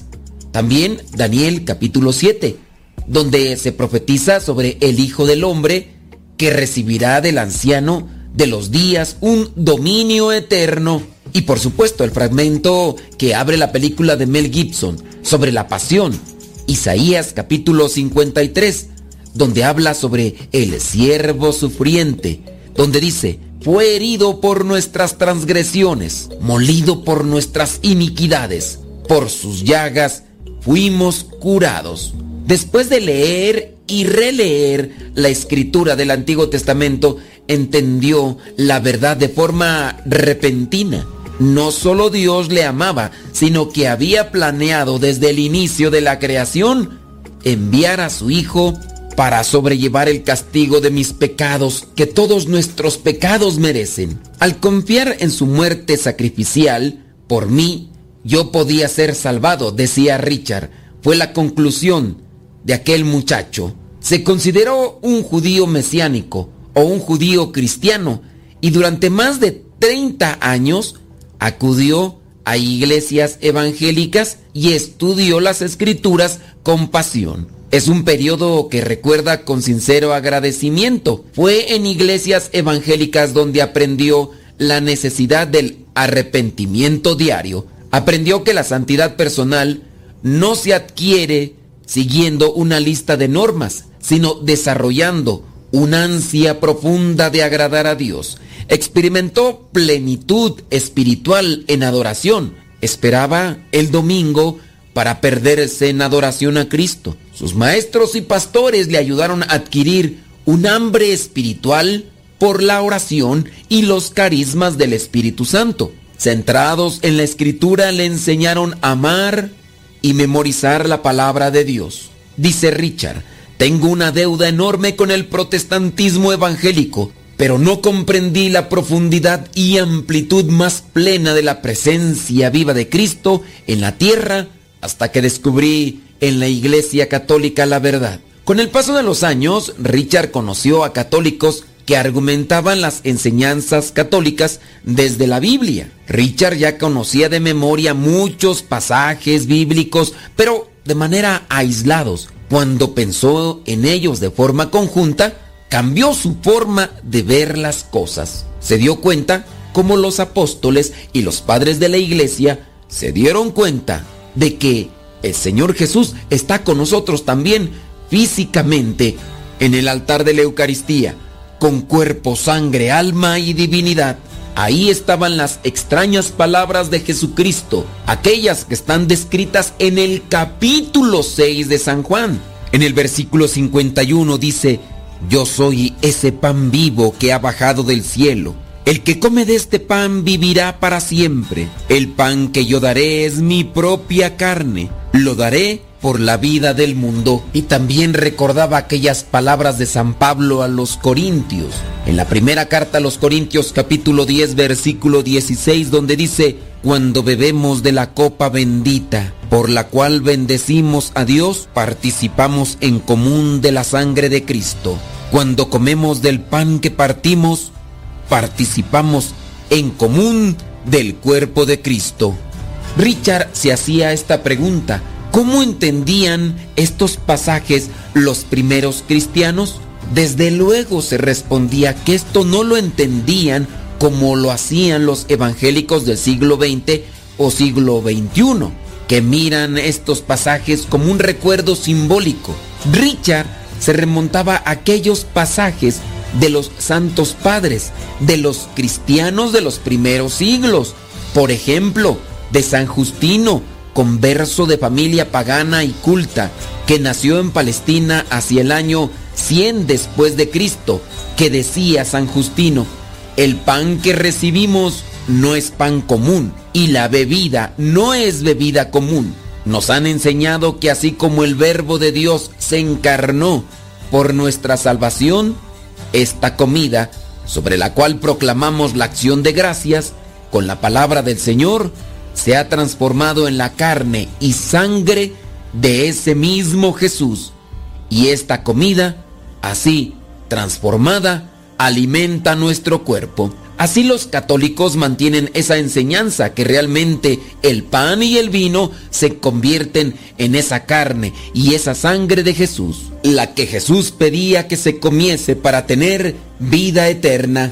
Los protestantes que reciten el credo niceno reconocerán la frase, creo en la comunión de los santos.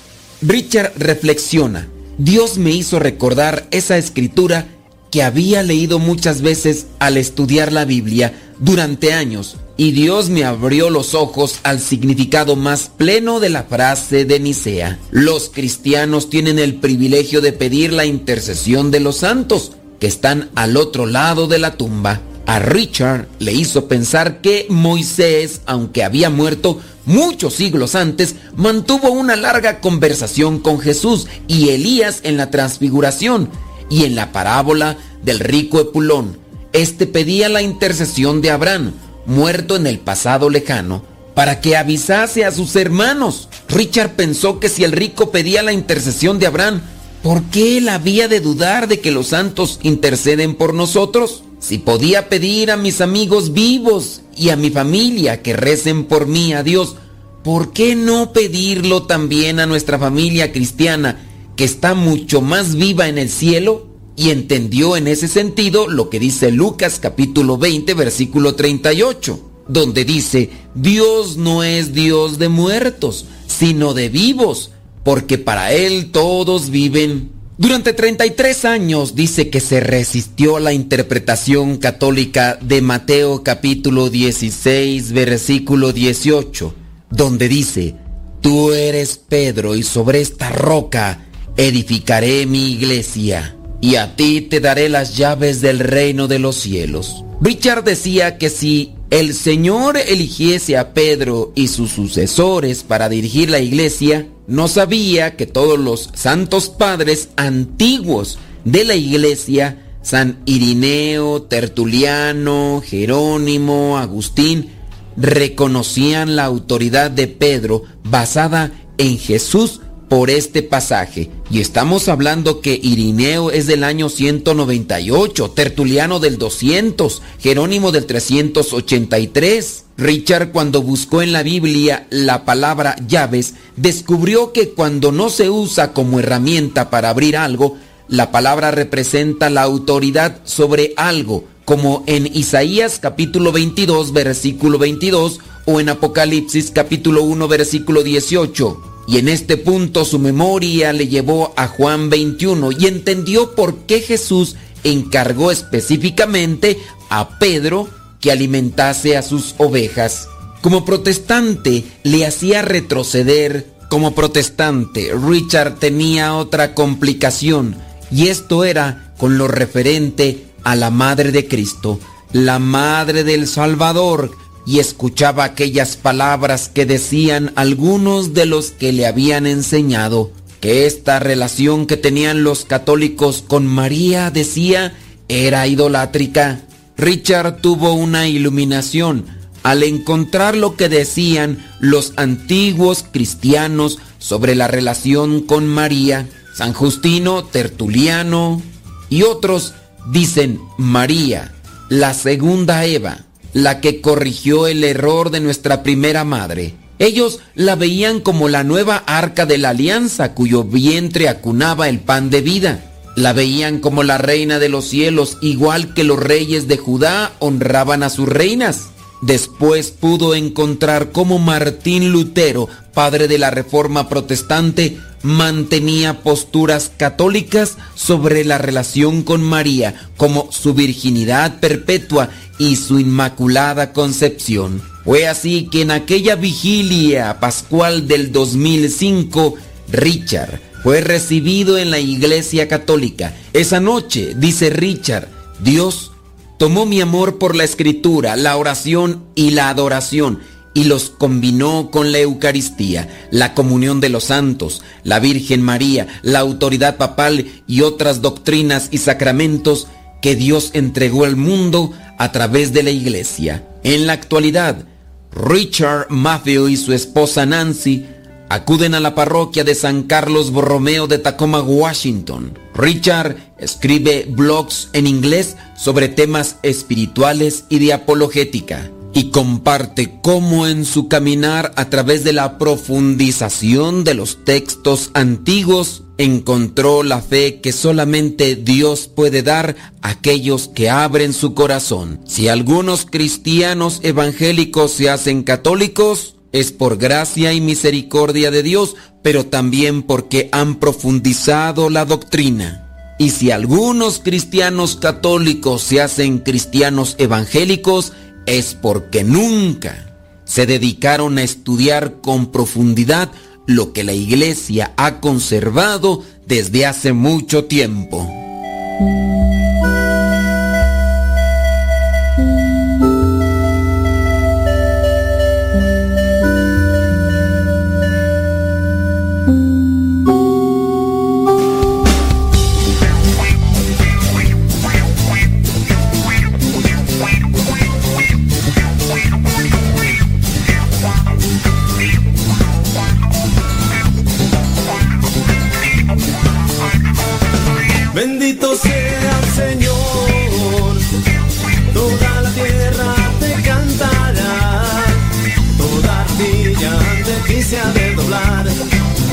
Bendito sea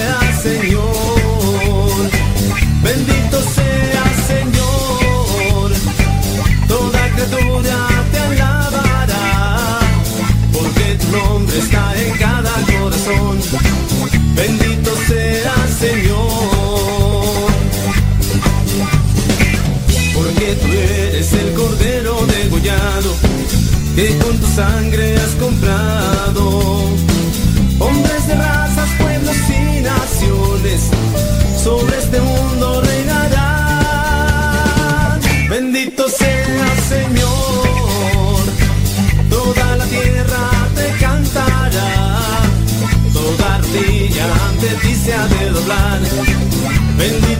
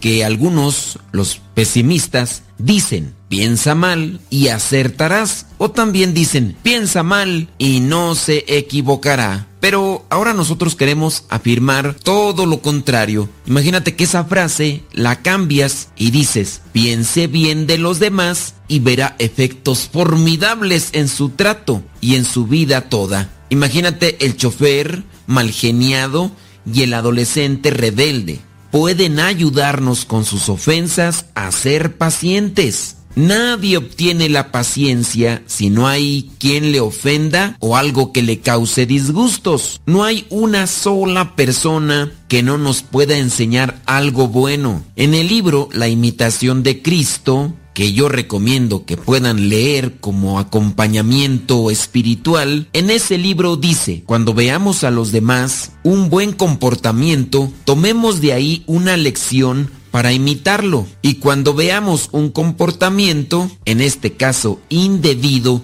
aprendamos de esto a no imitar nunca ese modo de comportarse. Un excelente ejercicio de imaginación es tratar de averiguar qué nos pueden enseñar las otras personas. Esto nos evitará muchos fastidios y disgustos, pues en cada imperfección de los demás podremos encontrar una lección para nuestro aprovechamiento. Si nos acostumbramos a enfrentar de esta manera los acontecimientos, podemos tener por seguro que no nos vamos a arrepentir de haberlo hecho, sacar buenas lecciones de los momentos amargos. Cuando descubrimos que del comportamiento del otro podemos sacar alguna buena enseñanza, ya en vez de disgustarnos por lo que hace, vendrá también la serenidad a nosotros. Así, por ejemplo, vamos a una oficina a pedir un documento y el empleado que tiene que atendernos procede de una manera demasiada lenta. De ahí podremos sacar esta lección. Qué duro debe ser tener que dedicarse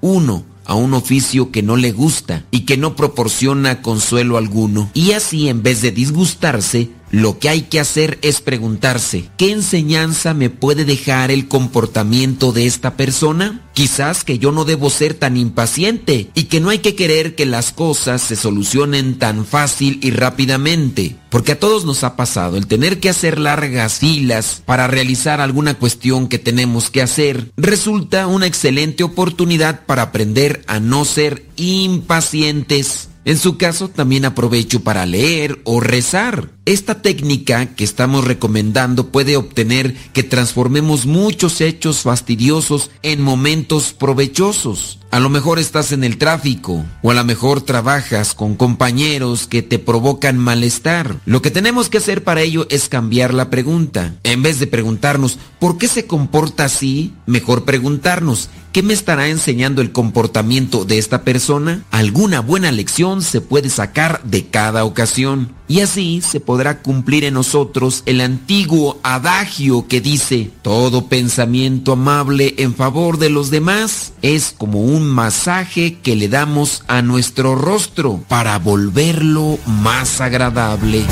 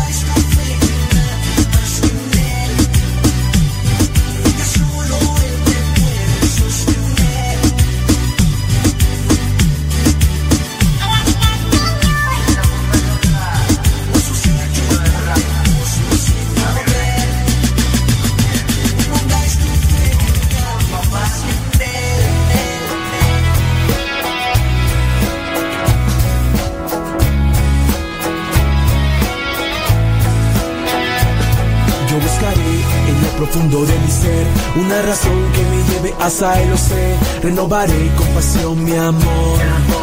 Solo contigo quiero estar yo. Escucha bien, hermano, lo que voy a decir.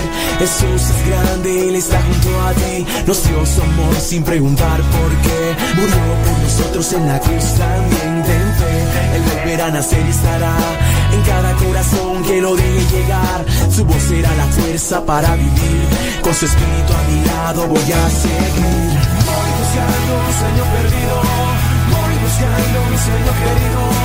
Solo sueño con alcanzar alas de libertad. Voy buscando un sueño perdido. Voy buscando un sueño querido. Solo sueño con alcanzar alas de libertad.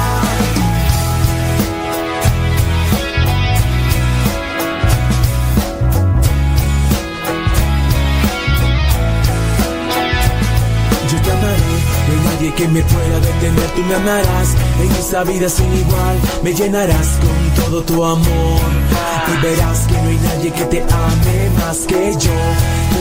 Serás mi sol, tu luz brillará, por siempre en mi interior me guiarás, día a día eres mi alegría, paso a paso en tu palabra descubro que me amas. Dentro, el volverá a nacer y estará en cada corazón que lo deje llegar, su voz será la fuerza para vivir, con su espíritu a mi lado voy a seguir.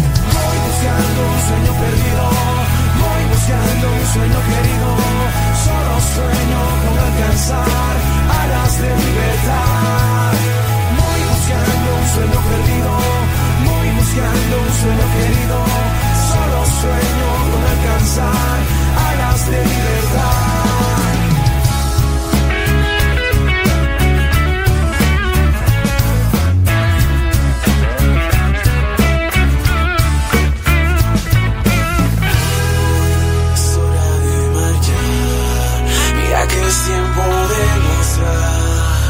Lo que el Padre nos dejó de enseñanza es hora de continuar por el camino de la verdad y su palabra siempre llevar.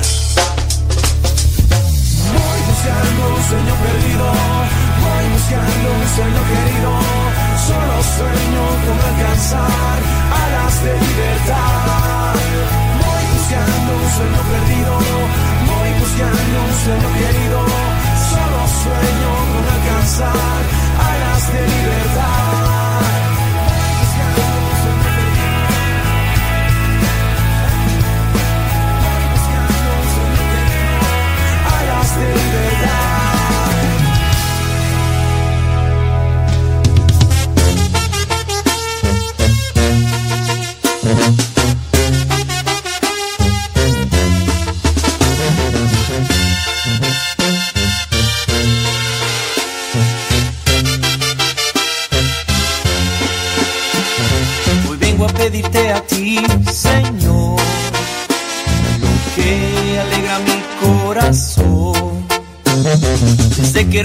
de ti, amor. Y mira el poder que tienes tú, Jesús. De tu agua hecha en vino quiero llenar. Espacio y huecos que tengo yo. Mi vida entera te entrego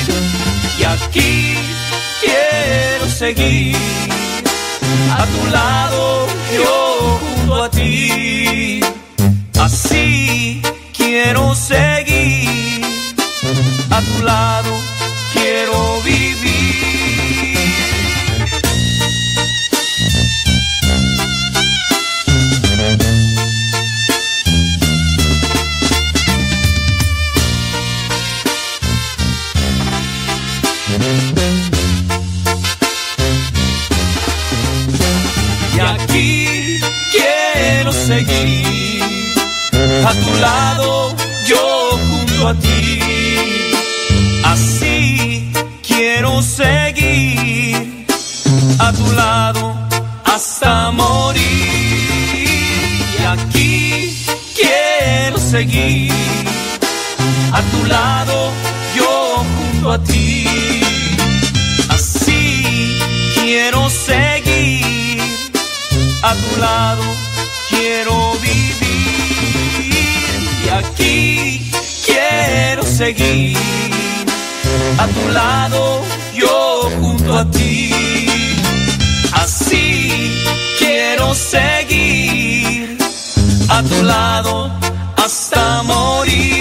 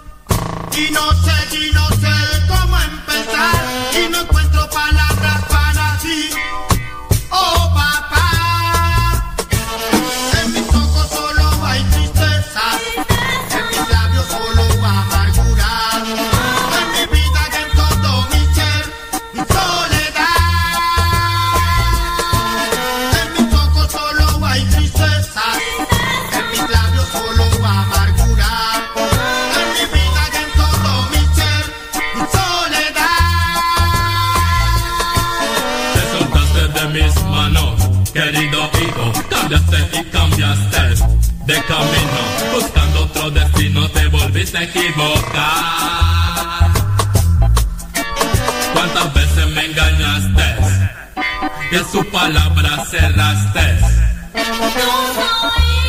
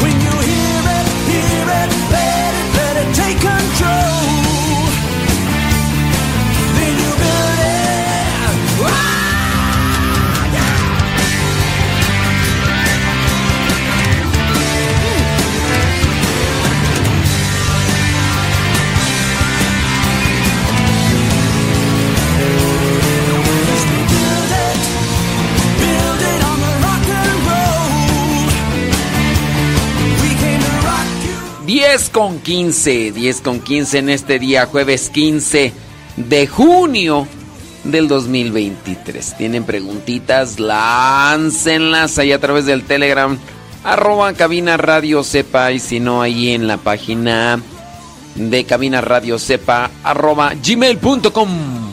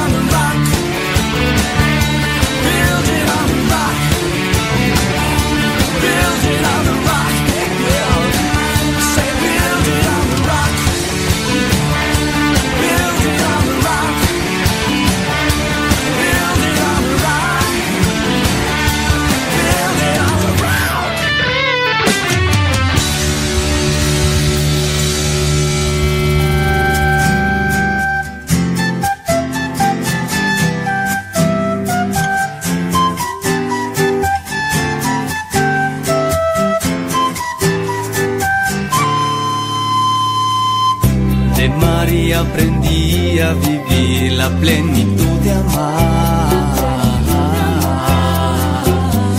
Ella me enseñó a tener temor a Dios, confianza en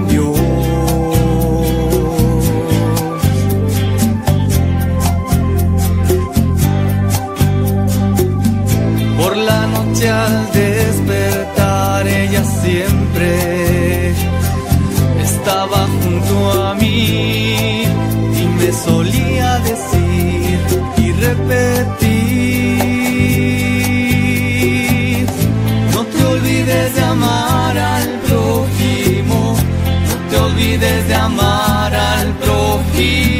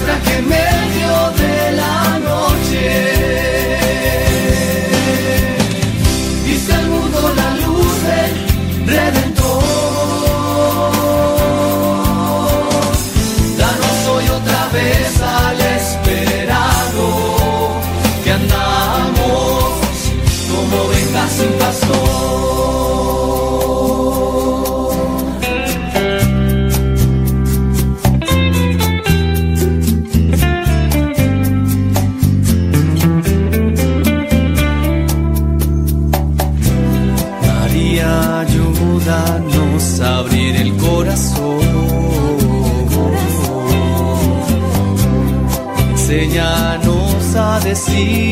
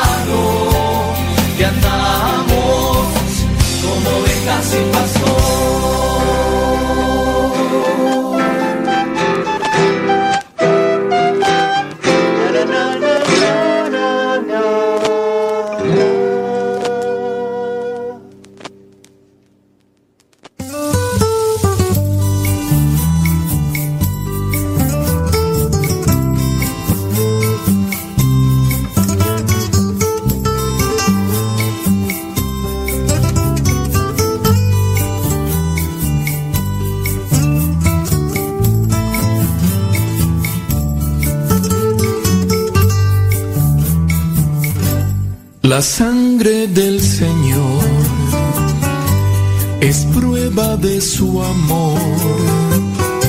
Lava mis pecados, sana mis heridas, sangre que derrama su puro corazón.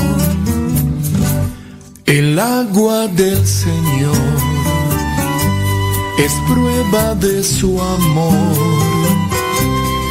Purifica mi alma, limpia mis desdichas, agua que derrama su puro corazón.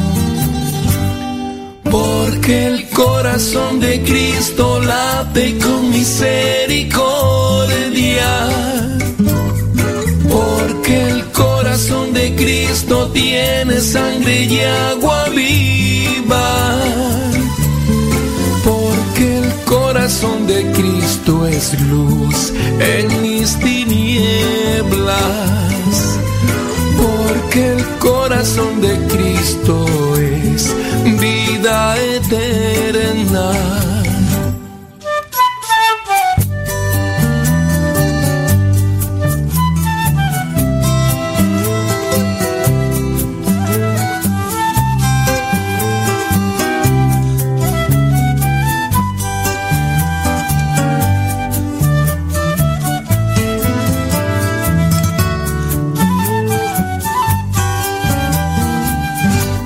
La sangre del Señor es prueba de su amor.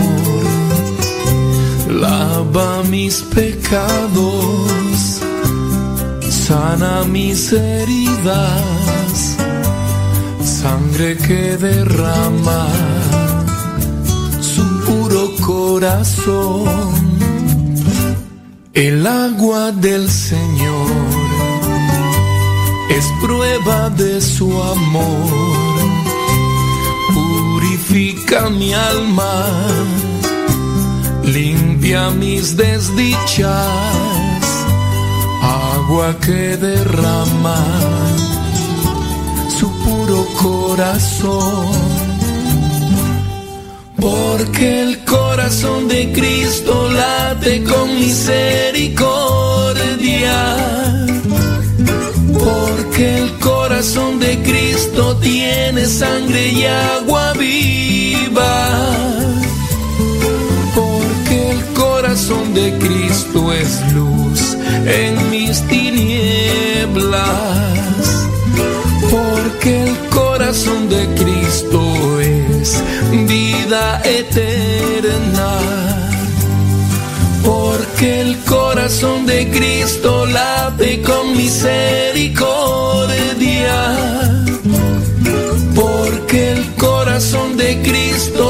Tiene sangre y agua viva.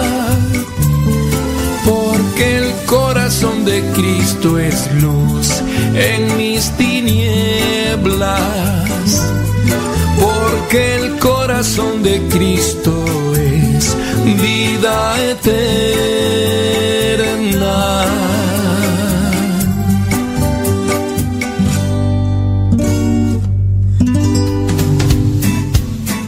Dentro de las cosas que a veces son sorprendentes, encontramos esto que te lo compartimos. Dice que al nacer los médicos creían que no había esperanza, pero pues resulta que sí. Con una altura de 6 pies, 3 pulgadas, transfórmalo a metros. Un metro noventa, pues, hombre. Y un peso de... ¿Cuánto tú? 256 libras. Transfórmalo a kilos. 116 kilos. Derek Hall ha recorrido un largo camino en sus 22 años. Tiene 22 años. Dice, el apoyador externo eh, nació cuatro meses antes del tiempo. O sea que, que nació qué? Cuatro meses. bla, bla, bla. 23 semanas de embarazo. Cuatro meses. O sea, son nueve. Cuatro meses antes nació del tiempo. Pero nació sin latidos cardíacos. Con un peso de apenas dos libras. 930 gramos. Y una hemorragia en el cerebro. Su corazón no latía. Después de una semana con soporte vital, el pronóstico no era favorable. Nació antes de tiempo. Y luego todos estos... Los médicos creían que permanecería el niño en estado vegetal por el resto de su vida. Los profesionales médicos le sugirieron a la mamá de este muchacho que apagara el soporte vital porque pues el niño nace sin su corazón latir. Después trae allí cierto tipo de problemas. Le conectan una máquina y le dicen los doctores, los médicos, ¿sabe qué? No, córtele, córtele mejor, hombre. Pues, ¿Para qué? ¿Para qué está allí, pues, hombre? Los médicos le dijeron que firmara un papel y dejara que la vida siguiera su curso. Ella dijo, no. El diminuto bebé pasó cinco meses ahí en esta unidad de cuidados intensivos antes de finalmente irse a casa. Cinco meses. Su hijo se recuperó, creció, avanzó, estudió, comenzó su carrera futbolística y no había nada que lo detuviera. El jugador de un equipo de fútbol allá en Estados Unidos incluso muestra su destreza física, mental en el campo y demostrar a millones de personas cómo, sin importar lo precaria que sea la vida, siempre vale la pena luchar. Este joven Derek está enamorado de la vida, porque la vida hay que vivirla todos los días. Está agradecido con su mamá y dice que su mamá es, pues, es una reina. Es una reina. Ella eh, lo dice que es todo para ella. Lo duro que trabajó criando a los dos hijos sola, porque pues el papá pues nomás no. Trabajando en dos o tres trabajos la mamá. Dice este señor que tiene 23 años y que está en el equipo ahí de, de fútbol allá en Estados Unidos. Dice, ella es más que un superhéroe. Ella es más que lo que presentan ahí. Siempre y cuando uno tenga la confianza en Dios y busque hacer las cosas, se puede seguir adelante. Nació entonces sin latido y hoy es un gran deportista. Así las cosas, hombre, en la vida. Saludo con gusto donde quiera que estés y como quiera que estés. Dice, eh, estoy un poco atorada con esta cita bíblica, no entiendo cómo leerla. Dice, ¿me puede ayudar? Vamos a ver cuál es. ¿Cuál es? Segunda carta a los Corintios, capítulo 3, versículos. A ver. Segunda carta a los. A ver, pero no, ¿en, en qué? ¿En qué? O sea, ¿cómo? ¿Qué? ¿O qué? ¿O qué? ¿O qué? ¿O qué? ¿O qué? No, no le entiendo aquí. Bla, bla, bla, no, no, no. Ah, ya sé, ya sé. Sí, mira, no, es que esta es una forma de escritura, sí es cierto. Sí, sí. ¿Cómo, cómo se escribe esa cita bíblica? Dice, se, escri- se escribe, es, es así, capítulo 3, versículos del 15, luego al versículo 1, ok, dice el versículo 4, no, no, no, no, estás mal ahí. Dice, y acá lo que sigue me confundo más, 1, 3, 6. Aquí no entiendo bien. Será regresar al versículo, bla, bla, bla, bla. Bueno, no me voy a detener ahorita a explicártelo aquí por la radio. Esto, porque pues igual los demás no lo van a entender. Mira, aquí la cuestión es esto. Eh, nosotros debemos de analizar primero. Nosotros ponemos el capítulo, ¿ok? Después está una coma y después el versículo. Después está una rayita. Y si después de la rayita está el 4, significa que es hasta el capítulo 4. Después de la coma es el versículo 1. ¿Ok? Entonces, esa cita bíblica que es de la segunda carta a los Corintios es capítulo 3, versículos del 15 hasta el versículo 1 del capítulo 4. Apúntale, apúntale. Del versículo 15 al versículo 1 del capítulo 4. Y luego, como está un punto, dice, es del mismo capítulo, entonces sería, y después del 3 al versículo 6. Así. Del, cap- del capítulo 3, versículo 15 al versículo 1 del capítulo 4 y después del versículo 3 al versículo 6 del mismo capítulo 4. Espero que me hayas agarrado la onda y si no, pues ¿qué le vamos a hacer? Saludos a Rocío, hombre, la esposa de Ab- Abraham, allá en Boyeros, hombre.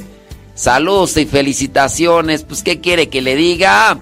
Que Dios le bendiga, échele muchas ganas. Y hace poco fue ahí a ver, a ver ahora cómo se regresa la situación, ¿eh, Abraham? Abraham, Rocío, a ver ahora cómo, cómo te trata. Pues muchas felicidades, que Dios te siga bendiciendo.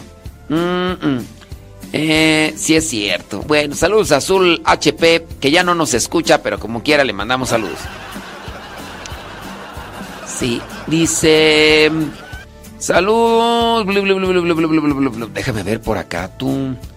Dice, pido sus oraciones, dice, por mi esposo, por nuestra familia. Dice que su esposo fue diagnosticado con cáncer.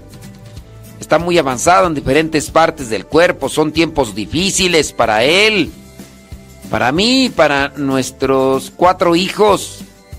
Pido que en medio de todo esto nuestra fe en Dios crezca que mi esposo te- pueda tener un encuentro con Dios. Muchas gracias por sus programas. Nos dan alegría en medio de todas estas dificultades. Oye, Beatriz, pues, pues a seguirse agarrando de Dios. Sí, hay que, hay que seguirse agarrando de Dios a través de la literatura, a través de la oración, a través de la música, a través de todo. Hay que pedirle aquí a Dios fe, hay que pedirle fortaleza, hay que pedirle, paz, porque pues sí, ne- necesitamos seguir trabajando, hombre. Sí, necesitamos seguir trabajando en, en la viña del Señor y qué mejor que hacerlo agarrado de, las de la mano de Dios. Hay que seguirlo haciendo agarrado de la mano de Dios. Así que qué bueno que el programa les ayuda, ¿verdad? Esa es una de nuestras intenciones. Esa es una de nuestras intenciones. Y pues ahí los vamos a mantener en oración. Ahí pásanos bien el nombre de tu señor esposo y listo. Bueno, acá ya dice que sí le entendieron a lo de lo del versículo. Qué bueno que sí le entendieron a lo del versículo, hombre, porque sí, de esas cosas que uno a veces cuando está en las clases de catecismo, clases de liturgia, se atraviesan y, y ni cómo entenderle. Dice por acá, saludos, ándele pues. hombre. Fíjate que hablando de estas cosas que uno a veces hace, estaba por ahí leyendo que una, una persona hizo una película documental y después de eso se fue al convento. La creadora y, y codirectora de un documental dice, dos meses después de que se estrenó la película, allá en el año 2019, se fue al convento con las carmelitas descalzas en Lourdes. La película francesa, que a veces se compara con una película que se llama El Gran Silencio. No, sé si ustedes han visto esta película de El Gran Silencio. Es una película que narra la vida de los monjes en un convento, conven- este, monjes contemplativos. Yo la verdad no la he visto. Ciertamente no es una película de acción, no es una película como El Padre Stud, no es una película donde vean mucha, muchas actividades. Es así, El Gran Silencio. Es un documental. Me acuerdo yo en aquellos años cuando salió esa película, que la que decían los hermanos que la vieron la película. Mira, yo sí me acuerdo, no la vi. No, no, yo sí me acuerdo, no la vi. ¿Cómo es eso, hombre? Al revés. Es que ando medio dormido. No, yo sí la vi, no me acuerdo. Yo sí la acuerdo, no me vi. Esa del gran silencio. Si la vi, no me acuerdo. No, no recuerdo, pero quién sabe si la vi. Lo cierto es que en aquellos años, cuando salía la película, incluso decían que en su tiempo fue una película muy comentada en Europa porque incluso impactó mucho a los que no conocían la vida de los contemplativos monjes en un convento.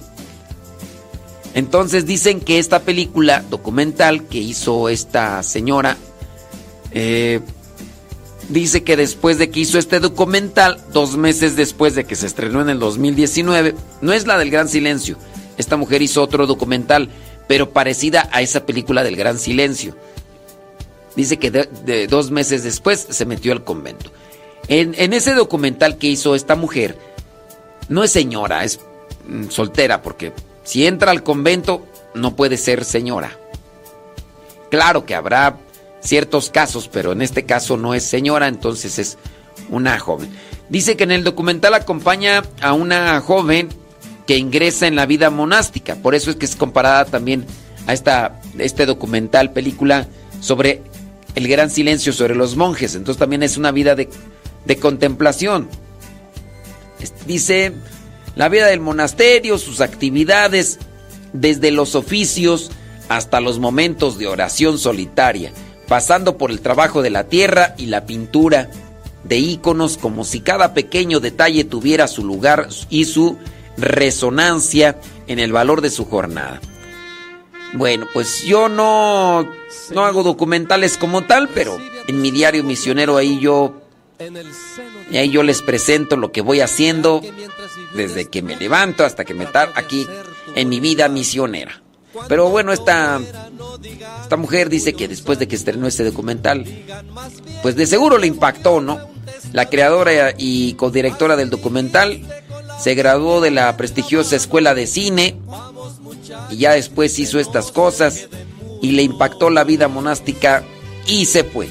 Su aliento, un soplo que se compró al principio. Bueno, a través de esta película, entonces encontró un llamado y se metió al convento. Imagínate. Ojalá y así se meta al convento alguien que co- conozco que está estudiando cine. Sí. ¿O poco no le gustaría así que está estudiando cine y esas cosas así? ¿No le gustaría a la mamá que, que ahí, usted ya sabe quién, que se metiera al convento mejor? Digo, Dios, Dios puede hacer llamados y milagros. 30 pisos suelo mexicano. En los 70 fundó apóstoles de la palabra. Y en 2018 su carrera ha terminado. Padre Flaviano, ama a Tuli, amo a la iglesia. Amo a los pobres y a la palabra de Dios. Cada amigo, cada apóstol continúe con el carisma que el Padre nos enseñó.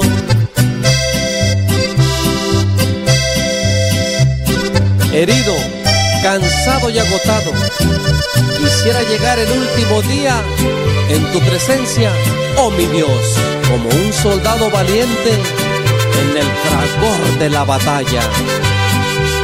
Oh Padre eterno, te estamos agradecidos por el carisma que en Flaviano nos has dado. Nos ha enseñado a vivir con orden la vida. A ti regresa y deja varios ordenados. Tu cuerpo inerte siguió siendo misionero. hasta el final con sus guaraches en los pies. Salió de México a Oaxaca y Veracruz y hoy descansa en Catedral de San Andrés. Amigos, todos les invito a continuar con la misión que nos fue encomendada. Padre Amatuli dejó la mecha prendida. Prendamos muchas mechas y que se haga la alumbrada. Padre Flaviano Amatuli, amo a la iglesia, amo a los pobres y a la palabra de Dios. Que cada amigo, cada apóstol continúe con el carisma que el Padre nos enseñó.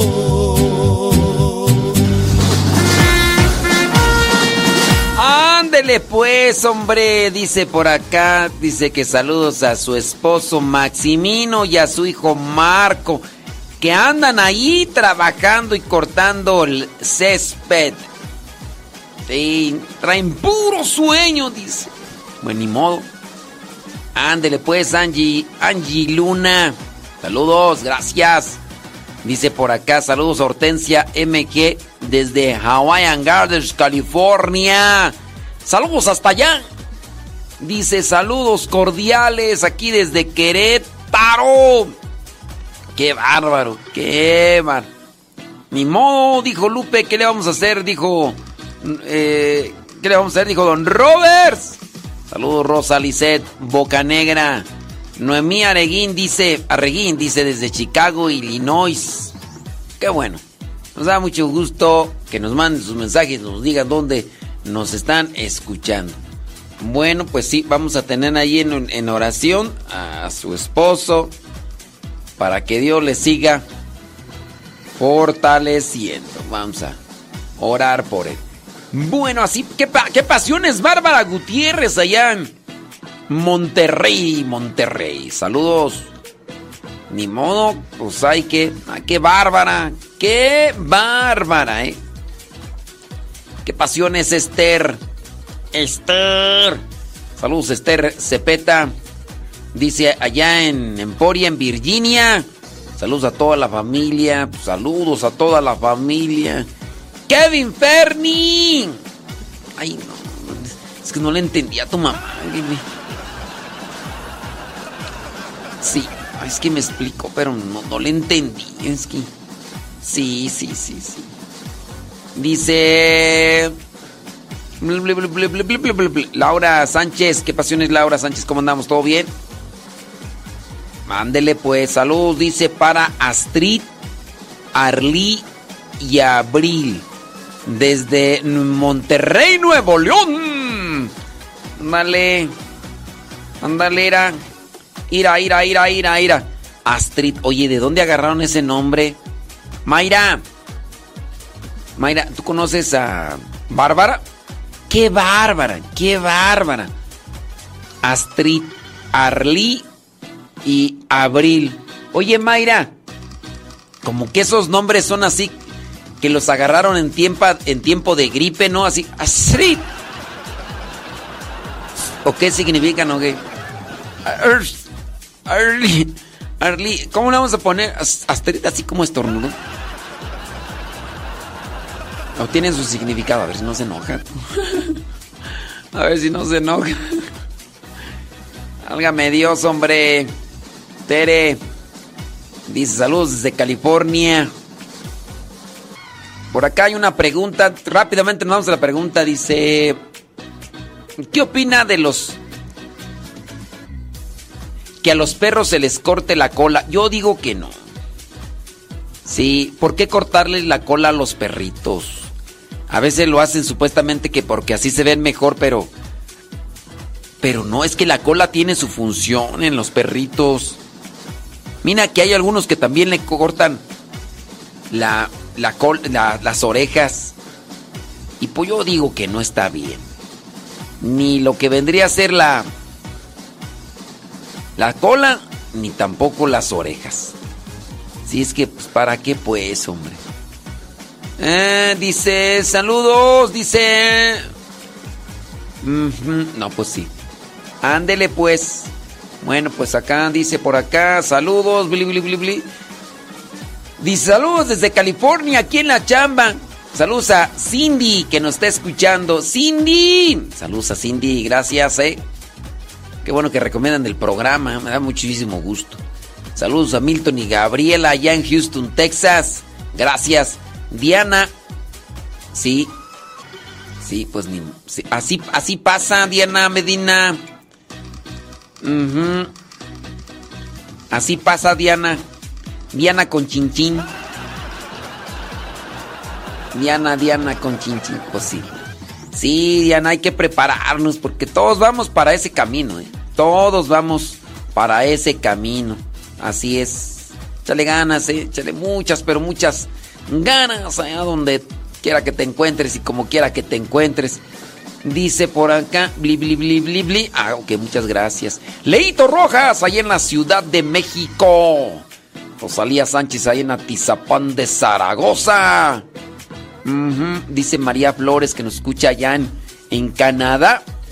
Marisela Pérez, ahí en Bronx. Bronx, saludos a la señora Gaby Ordaz, que después de mil horas nos escucha. Qué pasiones, señora Gaby Ordaz. Ya usted ya, ya está. Yo hasta me pongo así a veces a pensar, digo, a lo mejor dije algo malo y, ya por eso no nos escucha. A lo mejor yo. Es que uno a veces no uno a veces habla. Sí. Uno dice, ¿no será que que a lo mejor ahí yo dije algo y, ya por eso nos dejó de escuchar? Sí, no, no, no. Claro. Así es, efectivamente. Bueno, quién sabe si nos está escuchando, pero como quiera. Si Guayumín escucha que le diga ya a su mamá, Mamá, ahí te mandan saludos. Si tú ni respondes, voy a creer. pues sí. Y que le diga Guayumín así. Como no me respondes, si me dejas en visto, a mí también dejas en visto el Padre Modesto, voy a creer. Saludos de La Salle, Illinois. Saludos a los chiquillos o a los chukis. Regina y Valentín y Saraí. Que, ay, mándelos a escuela de verano, va. Pues totalmente, pues. Saludos hasta Poza Rica, Veracruz. Ay, no, Dios mío santo. Saludos a Catita Peñafiel, dice, escuchándonos desde Poza Rica, Veracruz. No, calor allá. ¡Qué calor tengo yo! No, no, no, qué bárbaro. Saludos, dice Marta desde Querétaro. Marta, Marta, súbale la radio, Marta.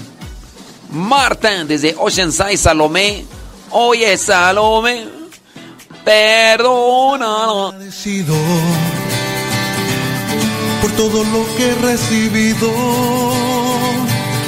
¿Cómo no estar agradecido si ni siquiera he merecido tanto amor, tanto, tanto, tanto amor? Él no le importa cómo sea, cómo vista, cómo me vea, así me ama el Señor. ¿Cómo no estar agradecido por todo lo que he recibido? ¿Cómo no estar agradecido si ni siquiera he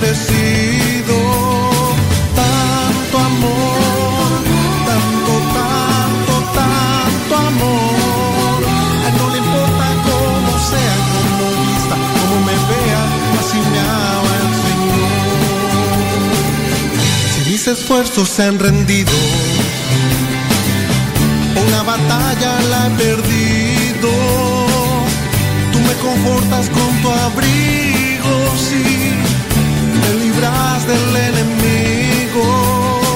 Tanto amor, tanto, tanto, tanto amor. A él no le importa cómo sea, cómo vista, cómo me vea, así me ama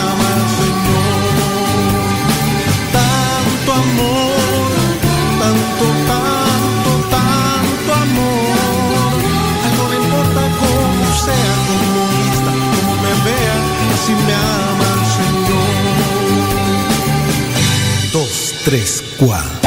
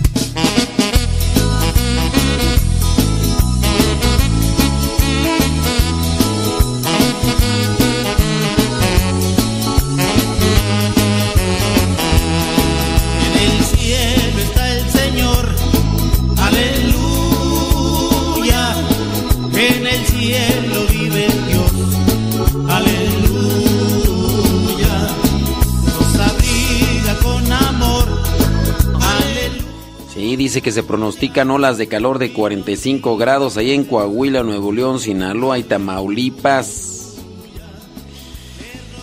No, ya 45 grados, qué bárbaro, qué bárbaro. Oye, aquí en, eh, en la Ciudad de México estamos que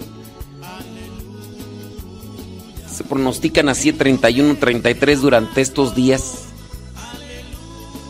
Sí, pero fíjate que el año pasado, no sé si te diste cuenta, el año pasado estuvimos tranquis. ¿Quién sabe qué pasó de con relación al sol que hizo que no tuviéramos tanto calor el año pasado? Sí, se anunció desde el inicios de, eh, del año, el año pasado en el 2022. Entonces, por eso no, no teníamos tanto calor. ¡Qué calor tengo yo! Sí, pero este año sí. Y acaba de ir este. Acaban de ir allá a Morelia y dice, no. Aquí un hermano que es de Mérida dice que cuando. Pues cuando le ha tocado ir allá con su familia, busca las fechas por allá de diciembre. Él que es de Mérida, que creció en Mérida y bueno, ya tiene tiempo viviendo fuera de Mérida, ya no, ya no aguanta el calor, ahora imagínate. No, ¿qué puede ser de nosotros, viles mortales? en la pasión, aleluya. Con orgullo creo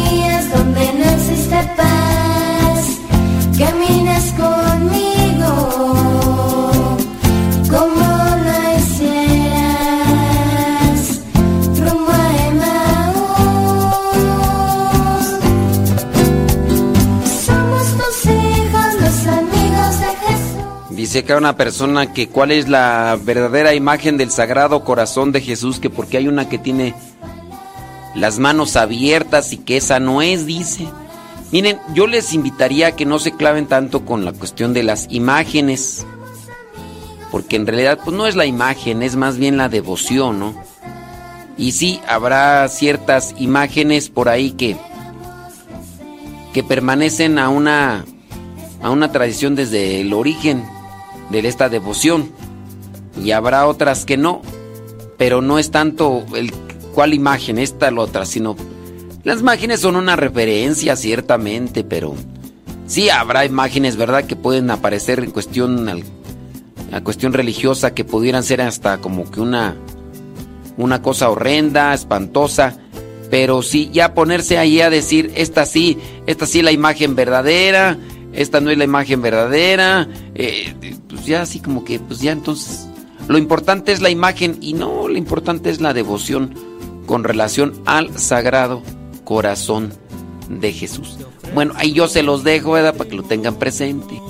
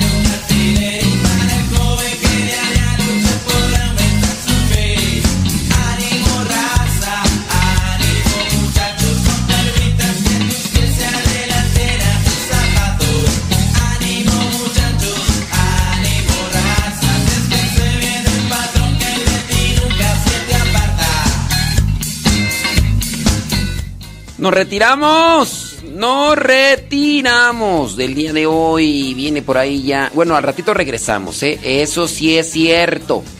Al ratito regresamos. Ya viene por ahí Patti y Paco con su programa. Lo que Dios ha unido es un programa para matrimonios. Nuestro programa. Nuestro programa se queda ahí ya en el canal Modesto Radio en YouTube. ¡Ya lo recuperamos! Para las personas que buscaban el Evangelio ahí en el canal de Modesto Radio, pues solamente decirles que ya hicimos un nuevo canal donde van a estar los puros evangelios, oye. Donde están los puros evangelios.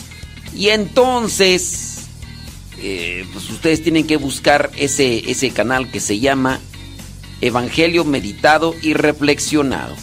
Evangelio Meditado y Reflexionado búsquenlo en YouTube y ahí van a encontrar estos evangelios que venimos compartiendo desde hace ya algún tiempecito. Para que los busquen. Evangelio meditado y reflexionado. Evangelio meditado y reflexionado. Ojalá y lo puedan buscar si es que ustedes tienen a, a los que les llega ya a los que les llega ya el, el evangelio por el WhatsApp y por el Telegram, pues ahí ustedes no no tendrían problema, ¿verdad? Ésele pues, ya son las 11 con uno. Ahí viene Pati Paco. Paco.